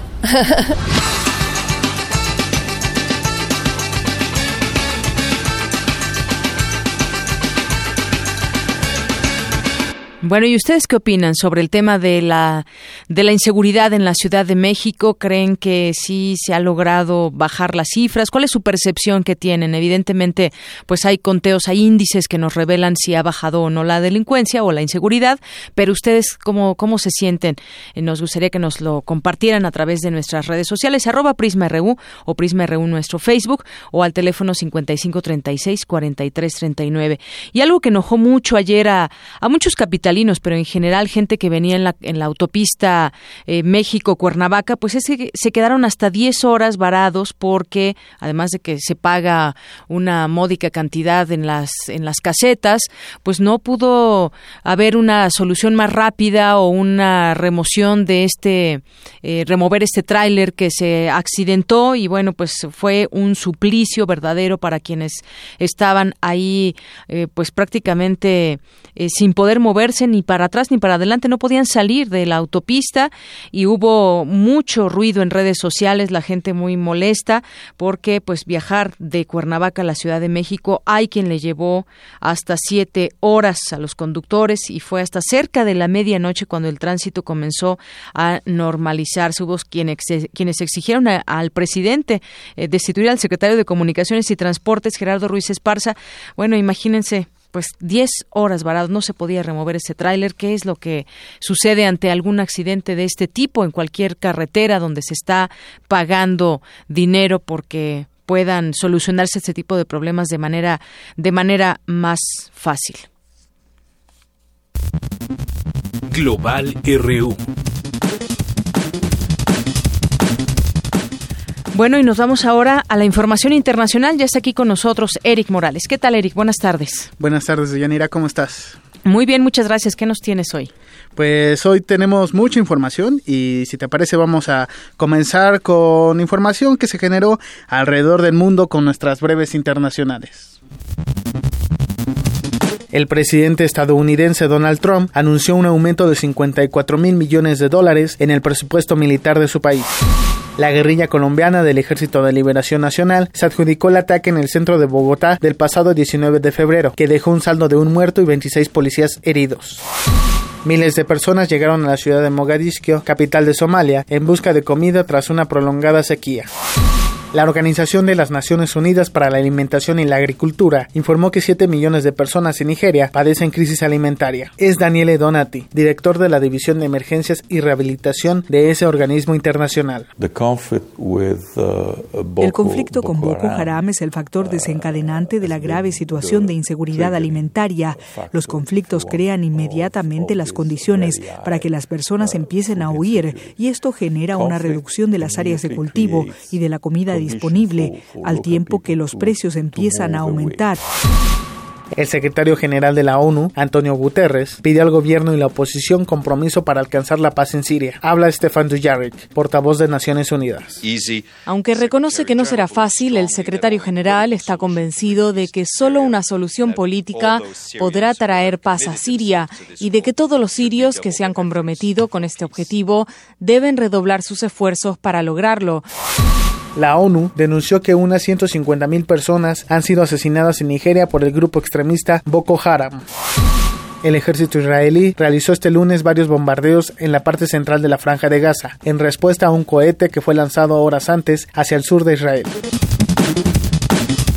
Está información de este lunes 27 de febrero y en más en más información, la administración de Donald Trump abrió la convocatoria para la licitación de la construcción del muro fronterizo con México. Se espera que en los próximos meses se aprueben las las propuestas e inicie el proyecto antimigrante del magnate neoyorquino. Escuchemos la siguiente información que les preparé.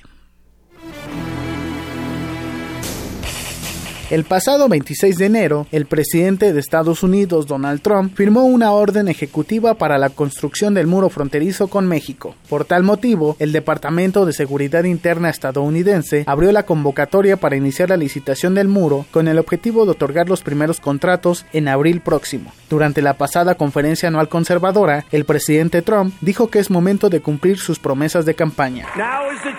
Ahora es el momento para la acción. Así que déjenme decirles y contarles sobre las acciones que estamos tomando en este momento para cumplir nuestras promesas al pueblo estadounidense y mi promesa de volver a los Estados Unidos grande de nuevo. Hemos tomado acción fuerte para asegurar la frontera del sur de los Estados Unidos y comenzar el muro, la construcción de un gran, gran muro fronterizo. Además, el mandatario estadounidense aseguró que el muro fortalecerá la seguridad de su país. Vamos a construir el muro, no se preocupen. Vamos a construir el muro. Lo vamos a construir. De hecho, va a empezar muy pronto. Mucho antes de lo programado. Mucho, mucho antes que lo programado. Va a empezar muy pronto. El general Kelly ha hecho un gran trabajo, un trabajo fantástico. Y recuerden, nosotros estamos sacando a los malos, son malas personas. Vamos a sacar a los malos. La licitación del muro se realizará en dos etapas. En la primera, las empresas concursantes tendrán hasta el 10 de marzo para entregar sus prototipos, los cuales serán evaluados en un periodo de 10 días. El 20 del mismo mes se conocerá la lista de los finalistas. En la segunda etapa, los proyectos finalistas presentarán propuestas más formales con su oferta económica. De esa forma, se espera que para mediados de abril se comiencen a entregar los primeros contratos a las constructoras. Según el Departamento de Seguridad Interna, el costo del muro sería de alrededor de 21.600 millones de dólares. Con esto, Donald Trump da un paso más hacia su intención de construir un muro fronterizo, el cual ha sido motivo de polémica en el inicio de su gobierno. Para Radio UNAM, Eric Morales. Pues ahí está el, calendario de esta de este muro que pretende construir la administración de Donald Trump y que bueno seguramente le, le interesará a, a, muchos constructores allá en su país porque él afirma que evidentemente los materiales y, y la mano de obra que se utilizará será pues eh, de obreros estadounidenses para para darles este empleo dentro de su dinámica proteccionista, pues que todo sea para Estados Unidos. Bueno, pues ya veremos. Adelantan tiempos, ya se dan costos y ya se comienza, como decimos aquí, a poner manos a la obra. Sí, además 21.600 millones de dólares y se espera que sin retrasos esté listo en aproximadamente 16 años este muro. Y sobre todo que hay zonas donde sería o es muy peligroso o muy difícil construir este muro porque recordemos que eh, dentro de la zona fronteriza hay montañas eh, además de, dos grandes ríos que, dividen la frontera de México y Estados Unidos, y hay zonas en donde difícilmente podrá llevarse a cabo la construcción de este en, muro. En 16 años, entonces, bueno, pues que ya no lo verá terminar en su mandato Donald Trump, y, y qué tal si gana un eh, alguien de otro, un, de un demócrata en los siguientes años, ¿no? Que no sabremos si va a, a, dar continuidad a ese proyecto o no. Así que bueno, pues como, como dato está interesante, pero vamos a ver qué sucede con ese muro porque a 16 años pues quién sabe si se llegue a construir en toda la frontera México-Estados Unidos. Claro, esto como menciona sin, sin contar que posiblemente hay un cambio de poder y sin, sin que haya este retrasos, ¿no? Que siempre pues se dan en ese tipo de, de construcciones y bueno pues el proyecto de Donald Trump es precisamente por lo menos terminar o quedarse en el poder ocho años cosa que cosa que muchos dudan y esperemos bueno Esperemos que, que se le, ponga más resistencia a Donald Trump en las próximas elecciones. Y bueno, pues es, digamos, el, la, desde, la desde la campaña de Donald Trump es como una de las propuestas más fuertes que tenía y ahora ya está eh, de alguna manera pues materializando, materializando el camino, ¿no? Y bueno, también relacionado a, a, Donald Trump precisamente a este cambio de, de poderes, Tom Pérez se convirtió en el primer hispano en presidir el Comité Nacional del Partido Demócrata. Fue secretario de Trabajo en la administración de Barack Obama y obtuvo 235 votos de, de 447 posibles durante la segunda ronda en una votación en la que los demócratas decidieron quién tomará las riendas del partido. Pérez, de 55 años, es abogado por derechos humanos de ascendencia dominicana y escuchemos las primeras palabras de Tom Pérez como dirigente del Partido Demócrata. Siempre continuaremos unidos en nuestros valores y estamos unidos en nuestro amor por el Partido Demócrata, nuestro amor por la diversidad del Partido Demócrata, nuestro amor por las robustas discusiones que ocurren en el Partido Demócrata. Pocas horas después de este nombramiento, eh, Donald Trump publicó a través de Twitter lo siguiente. Felicidades a, a Tom Pérez, que ha sido nombrado presidente del Partido Demócrata. No podría estar más feliz por él o por el Partido Republicano señalando que precisamente Pérez pues no es una opción fuerte o que sea un contrapeso muy importante para su gobierno, pero Tom Pérez también le respondió y le dijo que no debería estar tan feliz porque la unión de los demócratas era un dolor de, de cabeza para su gobierno. Ahí está pues el, el, cambio no de, de poderes. y sobre todo pues eh, hay que subrayar la importancia de que un hispano llegue pues a estos puestos tan importantes que sobre todo serán un, un, contrapeso para las políticas de Trump. Así es, nuevos aires para para el eh, para los demócratas. Vamos a ver cómo se va también materializando esas ideas y todo lo que tendrán que trabajar para intentar recuperar espacios y sobre todo la presidencia en unos años. Sí, y tendrá un reto importante Pérez porque después de la derrota de Hillary Clinton el ánimo entre los demócratas pues cayó mucho, entonces hay que de alguna manera pues resurgir, reanimar eh, con esta campaña, sobre todo pues con un presidente que seguramente será incisivo ante las propuestas de los de los demócratas y que bueno ya por lo menos en las cámaras se ha visto que sí son un, una balanza, un contrapeso importante para de alguna manera contrarrestar pues las propuestas de Donald Trump que evidentemente no para todos los norteamericanos son eh, positivas. Muy bien. Y, bueno, esto, esto se suma junto también a, a, a, este roce que ha tenido Donald Trump con los medios de comunicación. El viernes dábamos cuenta de que eh, no permitió a la entrada a los reporteros de CNN. Eh, también de, The New York Times, entre otros medios, a la conferencia habitual que da el vocero de la Casa Blanca, Sean Spicer. Y, bueno, después de esto, 250 personas se manifestaron este fin de semana allá afuera de las instalaciones del The New York Times eh, para mostrarle su, su, apoyo. Sí, porque también Donald Trump pues eh, se ha caracterizado por... Eh, de alguna manera criticar fuertemente a los medios que son que son críticos a su a sus políticas, a su gobierno, vaya que dan voz, que dan una perspectiva diferente a lo que quisiera escuchar, pero pues eso es normal, yo creo que ahí le falta un poco de piel dura a Donald Trump, que vaya que sí la tiene, pero algo está sucediendo con los medios y algunos incluso se han solidarizado con los que no deja entrar ahora a las conferencias, incluso por ahí hay una información de que hasta se revisa ya el celular a los empleados eh, para que no filtren información a los medios de comunicación, como mucha eh, paranoia ahí dentro de la Casa Blanca. Sí, esto, esto lo hizo Sean Spicer, eh, quien revisó precisamente los trabajadores de la Casa Blanca eh, para detener un poco la filtración. Y, y, también Donald Trump dice que no asistirá a la tradicional cena de corresponsales de la Casa Blanca que se llevará a cabo el 29 de abril y desde 1981 un presidente este había asistido de, manera consecutiva Donald Trump en un ya dijo abiertamente que es porque está disgustado disgustado disgustado perdón con, con varios medios. Entonces este por esta razón dice que no asistirá a la cena de corresponsales el próximo 29 de abril. Bueno pues vamos a ver en qué termina esta historia con los medios. Muchas gracias Eric. Gracias muy buenas tardes.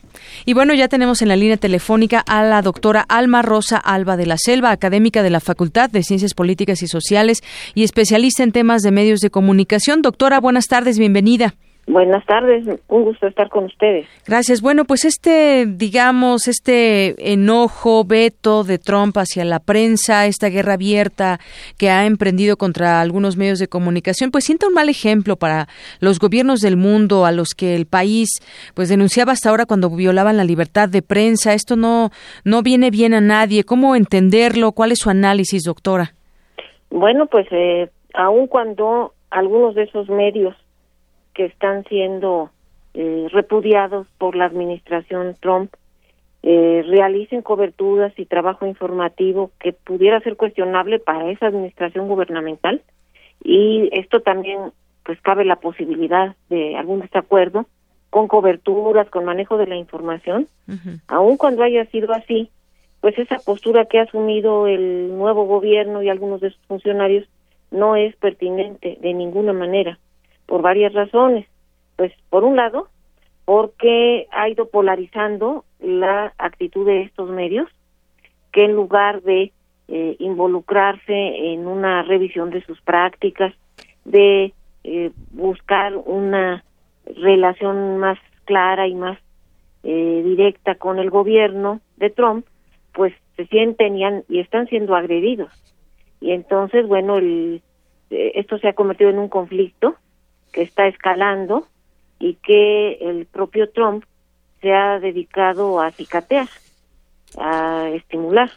Entonces, eh, eso no, no ayuda, esta polarización no ayuda porque el siguiente paso que ya se está eh, visualizando, que ya lo podemos ver, es el de arribar a la censura, a la censura de la libertad de prensa, que con todo y sus problemas que porque no existe una libertad de prensa absoluta, lo sabemos, ¿verdad? Sí. Con todo y esas limitaciones, pues hay que defender, hay que defender, porque ha costado mucho trabajo eh, tener una expresión más abierta de, de las ideas políticas y bueno, en ese país, en Estados Unidos, esto se ha desplegado más que en otras naciones y entonces sería muy riesgoso. Y otro punto ya eh, que creo importante mencionar porque se tocó en días anteriores es el del secreto profesional del periodista, que es pues toda una conquista, todo un derecho que tienen los profesionales de la información y que consiste en el derecho a no revelar las fuentes por protección sobre todo de la fuente misma. Entonces, esto es muy delicado, realmente, es un derecho auténtico de los periodistas, de los profesionales de la información, y ya también se ha mencionado en, en un sentido de eh, no apreciarlo, de no valorarlo, de considerarlo eh, una falta de seriedad y de reprobarlo, condenarlo, lo cual tampoco es conveniente, por supuesto. Así es. Esta hostilidad del nuevo gobierno estadounidense hacia los periodistas, dicen pues varios responsables de la Comisión Interamericana de Derechos Humanos, debilita justamente la lucha contra los ataques a sus derechos. Y es que fueron varios medios importantes, además que gozan de, prestigio, como el New York Times, eh, Político, la BBC, Los Angeles Times, eh, la cadena CNN, entre, entre otros. Y esto pues es un mal ejemplo para otros eh, presidentes, indica la propia Comisión Interamericana Interamericana. Eh, y además lo más grave es que Trump haya llevado los ataques a la prensa de su campaña hasta la Casa Blanca, porque es, desde ahí donde se han intensificado estos hostigamientos verbales y ahora pues inclusive cerrarles el paso a quienes van a, hacer un medio de comunicación entre, entre la presidencia de Donald Trump y la gente que lee estos medios, pues es algo bastante grave que no podemos dejar pasar y que pues ojalá todo vaya empujando hacia una situación donde se pueda tener una relación más abierta, porque incluso hubo otros medios que no fueron vetados, pero que se solidarizaron con estos medios de comunicación. Sí, por supuesto, porque esta manera de manejarse con los medios no es eh, conveniente desde ningún punto, desde donde se vea. ¿Y qué tendría que hacer este gobierno de Trump? Es la pregunta que, que viene, ¿verdad? Respecto a cómo tener un trato con los medios que sea respetuoso, que sea firme. Eh, bueno, pues lo que habría que tener es una política de comunicación sí. eh, mucho más inteligente, mucho más hábil que enfrentarse, que pelearse directamente, confrontarse. Tendría que lograrse eh, un acercamiento y si hay algún aspecto que se quiera puntualizar, algún tema, algún dato que sea necesario precisar, rectificar, bueno, pues también las leyes en la materia lo tienen considerado. Existen la, la, réplica, la rectificación, el derecho de rectificación. Sí, hay elementos que permiten que si el, eh, la persona aludida no está de acuerdo pueda tener un derecho de réplica, de réplica, pueda tener hacer llegar incluso la información al medio. Vaya, esto esto que se que hay en, en, en el periodismo en el mundo, pues. Sí, y que también ha costado pues mucho esfuerzo, mucho trabajo y, y pues riesgos para muchos otros periodistas que no han no habían tenido nunca de estas posibilidades. Y si están ahí al alcance eh, pues entonces hay que hacer uso de ellas. Así es. Pero pues sí sí es muy preocupante esta política de Trump y pues eh, cabe pensar que se va a revertir que va a tener un un daño importante en su imagen en la difusión de la información de sus acciones de gobierno, por lo menos en, en, el corto plazo ya esto está eh, a punto de un conflicto mayor. Así es, y el poco tiempo que lleva al frente de la presidencia, imagínese pues todos los años que vienen, cómo serán con la, con la prensa. Él ha declarado que a la prensa como el enemigo del pueblo. Ojalá y yo lo digo de esa manera se logren pues eh, eh hacer de nueva cuenta estos canales con medios tan importantes porque sin duda sería sería riesgoso para hasta para la información para todo mundo. Esa relación no tiene que ser así de ríspida con sí, así de con la prensa. y, pues de torpe. De torpe desconocedora, desconocedora de todo lo que existe en la materia a nivel mundial. Y que bueno pues cabría cabría pensar que alguien en su en su, entre sus asesores pues le aconsejen un cambio sustantivo en este en este tema. Muy bien. Pues doctora Alma Rosa Alba de la Selva, muchas gracias por eh, compartir con nosotros su opinión aquí en Prisma RU de Radio UNAM. Muy agradecida con ustedes por la entrevista. Hasta luego, buenas tardes. La doctora Alma Rosa Alba de la Selva es académica de la Facultad de Ciencias Políticas y Sociales y especialista en temas de medios de comunicación. Queremos escuchar tu voz. Nuestro teléfono en cabina es 55 36 43 39. Arte y cultura.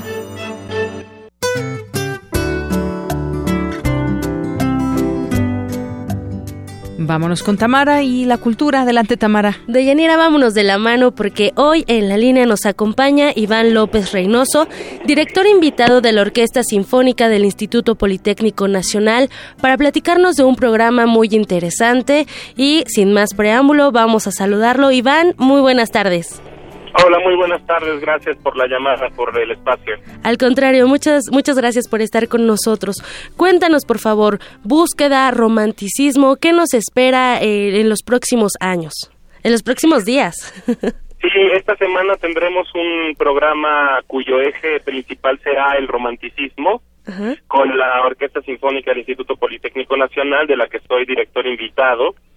Y eh, tendremos un programa conformado por tres piezas de tres compositores de diferentes latitudes, eh, lo que resulta muy interesante, además de que son escritas en épocas distintas también, pero son las tres eh, piezas que buscan la emotividad y la transparencia a través de una búsqueda romántica. La primera de las piezas que vamos a interpretar es una pieza mexicana, el compositor joven, vivo, eh, regiomontano eh, Arturo Rodríguez, uno de los grandes jóvenes compositores de este país que ha trabajado de la mano con grandes compositores como John, Williams. Exactamente. Y interpretaremos una de sus piezas más emotivas, más eh, hermosas, que es Carlota, que es inspirada en la vida de Carlota, la emperatriz de México, esposa de Maximiliano de Habsburgo. ¿También de su locura? Exactamente, será, eh, es una pieza basada tanto en su apogeo, en su plenitud y después en su época senil y demente, ¿no? Es una es una obra escrita un poco en, en, retrospectiva.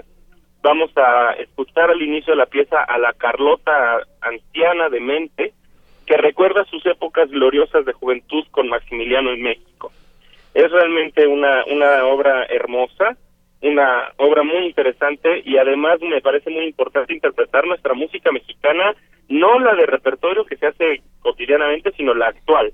Entonces, por ello me parece un gran logro eh, esta, esta primera pieza de este programa. Seguiremos con, con el concierto para trompeta de Arutunian, un compositor armeno. Es una cosa bastante extraña escuchar este tipo de música de estas latitudes.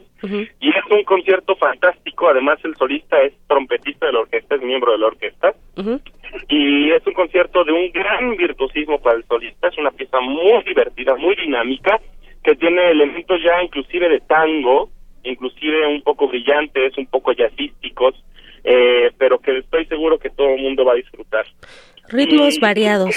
Exactamente. Y bueno, en la segunda mitad, una de las piezas más importantes del repertorio sinfónico, la Sinfonía número 4 de Johannes Brahms, compositor fundamental de la historia de la música, compositor conocido por sus danzas húngaras, compositor conocido por sus maravillosas sinfonías, por su gran legado romántico orquestal. Y esta es su última sinfonía, es su, su testamento orquestal y es una de las obras más complejas, más profundas y más bellas de Brahms. Entonces, es un programa en verdad eh, muy especial, es un programa único, es un programa eh, que es la oportunidad ideal para que nos acerquemos a escuchar a Tengo a la Orquesta Sinfónica del Politécnico Nacional. Claro que sí, no nos vamos a perder este programa 3 de la Orquesta Sinfónica del Instituto Politécnico Nacional. Tampoco nos vamos a perder eh, la dirección que vas a llevar a, a, cargo Iván López.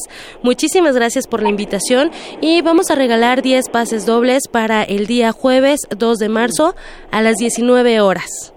Los vamos a regalar por Twitter y bueno, nada más eh, recordar que se va a llevar a cabo en el Auditorio Ingeniero Alejo Peralta del Centro Cultural Jaime Torres Bodet.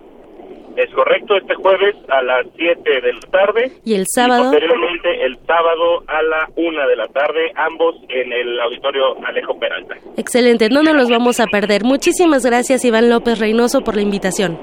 Gracias por el espacio, saludos a todos, hasta luego. Gracias. Deyanira, me despido y les deseo una excelente tarde. También para ti. Gracias, Tamara. Buenas tardes.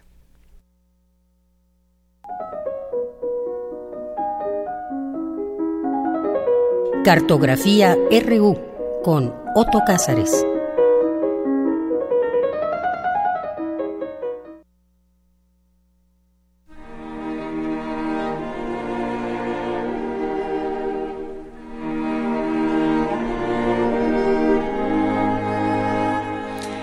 Le doy la bienvenida a Otto Cázares y a ustedes que lo siguen, que tiene mucho éxito esta sección de Otto Cázares. Mm, me da mucho gusto saludarte este lunes, querida Deyanira, y saludar desde luego al público de Radio UNAM. Me gustaría dedicar esta cartografía a mi entrañable amiga Marta Romo, a quien quiero y admiro, y que eh, ha sufrido la pérdida de su querido hermano. Y yo quiero decirle a Marta Romo que los que la queremos, la ayudamos a soportar este pesado fardo de la pérdida de su hermano. Te quiero, Marta Romo, y esto es para ti. Todo gran arte es un acontecimiento. Yo opino que cuando una manifestación artística, cualquiera que ésta sea, es grande, es porque se ha convertido en una investigación en torno al mecanismo inmenso de la existencia. Después de que termina esta investigación, termina la ópera, termina un largometraje, termina el poema, terminamos una novela o dejamos de ver un cuadro, después de que termina el periodo retórico que fundamenta la obra, se abre un abismo. Y ese abismo es el marasmo de la vida. Muchas veces ese marasmo es insignificante, es antiestético y sin duda es aniquilador. Pero en la obra artística, entendida como acontecimiento, hay una impresión de una unidad compacta, un mundo que se sostiene por su propio pie, es un mundo en pequeña escala.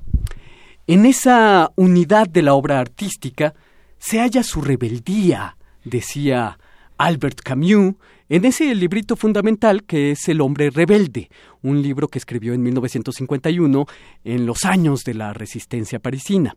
Para Albert Camus, la rebelión del arte estriba precisamente en su petición de unidad.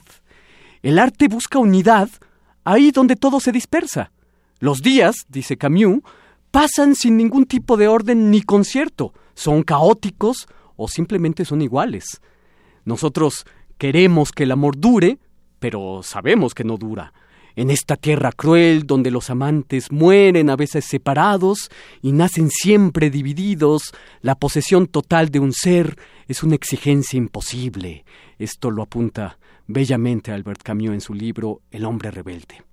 Pedir que el amor acabe bien, que acabe limpiamente, es desde luego también una petición de principio. Y precisamente es este el horizonte rebelde de la obra de arte según el filósofo y el gran novelista, buscar un mundo mejor, donde mejor significa unificado, por encima del mundo disperso. En la obra de arte se termina lo que nosotros no terminamos nunca. A mí me parece que toda creación niega el orden de las cosas.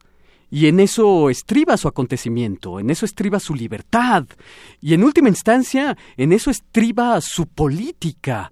El arte es la rebeldía en estado puro, según Albert Camus. Y no deja de ser curioso el hecho de que mientras Albert Camus habla de universos cerrados en la obra artística, unos 15 años después, el gran Humberto Eco hable más bien de una obra abierta, pero ese es un tema que nos lleva por otros derroteros. Cuando hablamos de arte político, se nos viene a la mente un arte al servicio de la revolución con una exigencia de utilidad social. Hablamos de arte político y se nos viene a la mente, por ejemplo, el muralismo mexicano. Hay que recordar que cuando León Trotsky llegó a México en 1937, se sorprendió porque en su apreciación el muralismo mexicano era el verdadero arte marxista, un arte para el proletariado sin abstracciones burguesas. Pero también hay que recordar, cuando hablamos de arte político, que la Revolución rusa persiguió a Shostakovich y persiguió a Boris Pasternak, que son dos de sus más grandes artistas. Hace poco leí una fantástica entrevista al gran teórico, filósofo y comisario de arte George Didi Uberman, en el que esgrime un argumento aleccionador acerca del arte político. Dice Didi Uberman, la cuestión no es saber si el arte le sirve a una ideología política. La cuestión es crear algo de forma tan libre que esa libertad sea en sí misma un acto político. Y creo que tiene mucha razón. Libertad como un acto político y unidad como rebeldía pura. Digo todo esto porque ayer domingo acudí a una gran obra que fue todo un acontecimiento. Me refiero a la ópera de Gaetano Donizetti, Lucia di Lammermoor, en el Palacio de Bellas Artes. Y no solamente la música de Gaetano Donizetti es bellísima de escuchar, sino que se trata de una obra libre, de una obra política y unitaria. Los personajes principales acaban muertos, desde luego, pero es una obra unitaria. El reparto de ayer fue excepcional.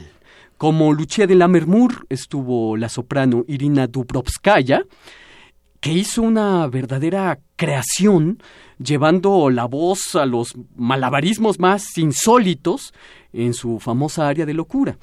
Ramón Vargas interpretó a Edgardo de Ravenswood. Y aquí hay que decir, México ha tenido colosales tenores, y aún los tiene. Ahí está Rolando Villazón, ahí está Arturo Chacón, eh, Javier Camarena, etcétera. Pero Ramón Vargas ayer fue impecable. Dio una magistral muestra de sus alcances artísticos, escénicos, vocales, y desde luego el resto del reparto, que ya no mencionaré, fue espléndido. Es una maravilla esta sesión de rebeldía y de acto político con estos artistas de primer orden. La existencia que es insignificante en el marasmo del día a día, es como un molino que puede resultar muy aterrador. Ayer, con unos cuantos do sostenidos, con unos cuantos mi bemol, con las notas de los fagots, de los violines, de los chelos, de las trompas, etc., el mundo tuvo un sentido, por lo menos durante la duración de la ópera. En mi opinión, cuando hablamos de arte, cuando hablamos de utopía y política, la primera rebeldía es la creativa. Y esto es lo que yo tengo que decir este 27 de febrero de 2017 dedicado a mi entrañable amiga Marta Romo. Claro que sí, un abrazo para Marta Romo. Muchas gracias, Otto. Hasta el próximo lunes, querida Deyanira. Hasta el siguiente lunes. Buenas tardes. Zarpazo RU.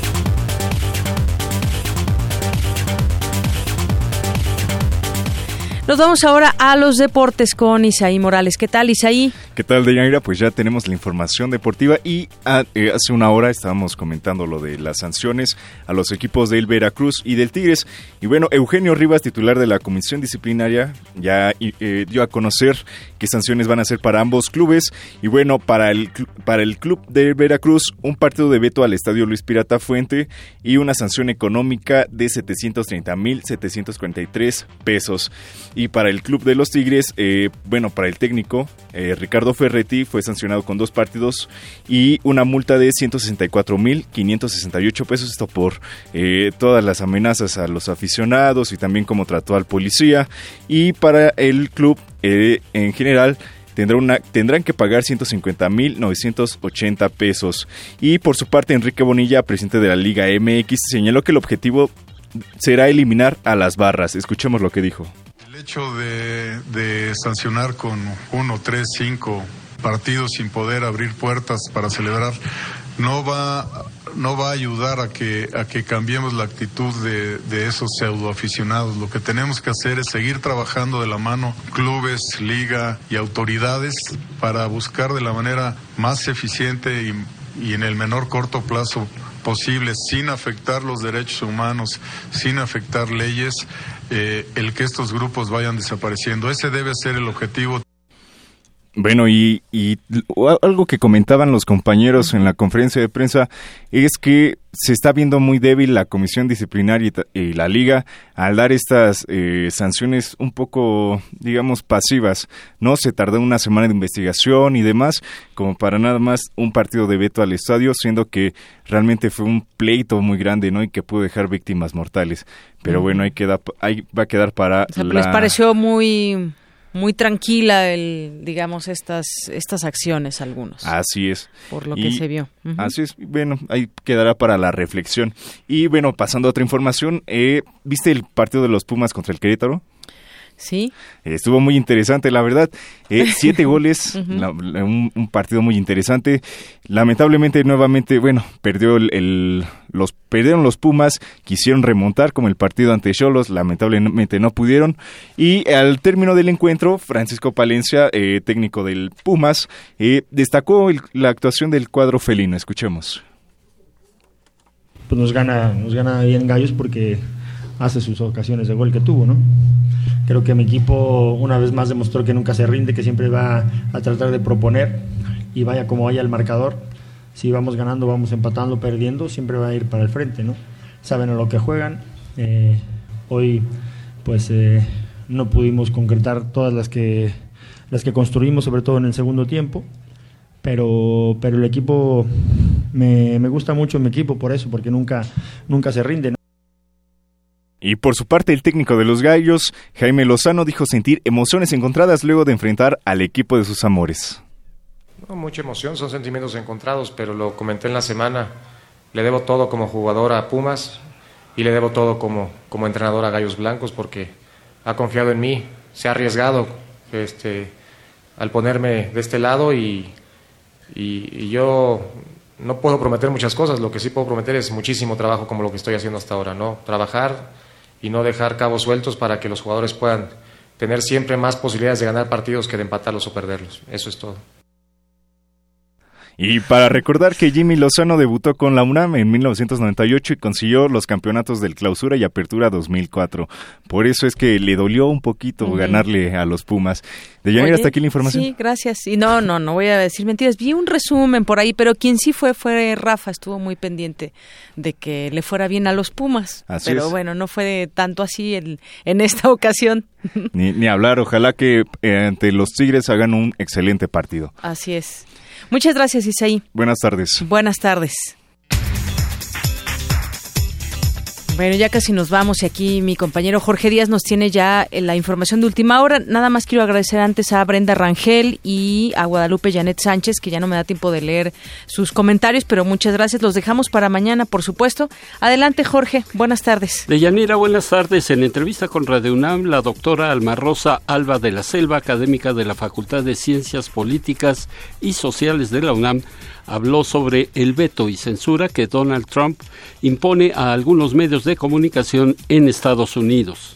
Esta polarización no ayuda porque el siguiente paso que ya se está visualizando, que ya lo podemos ver, es el de arribar a la censura, a la censura de la libertad de prensa, que con todos sus problemas, que porque no existe una libertad de prensa absoluta, lo sabemos, ¿verdad? Sí. Con todas esas limitaciones, pues hay que defender, hay que defender, porque ha costado mucho trabajo eh, tener una expresión más abierta de, de las ideas políticas.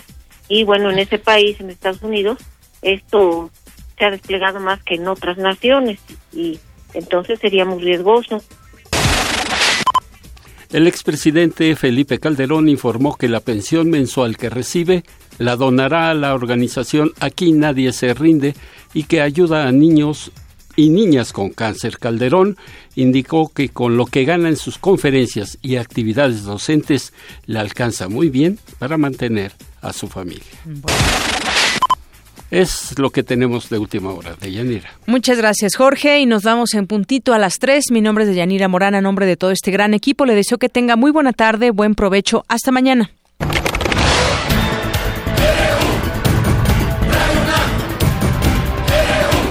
Prisma RU. Los perfiles del acontecer universitario de México y el mundo en una frecuencia. De lunes a viernes, de una a 3 de la tarde.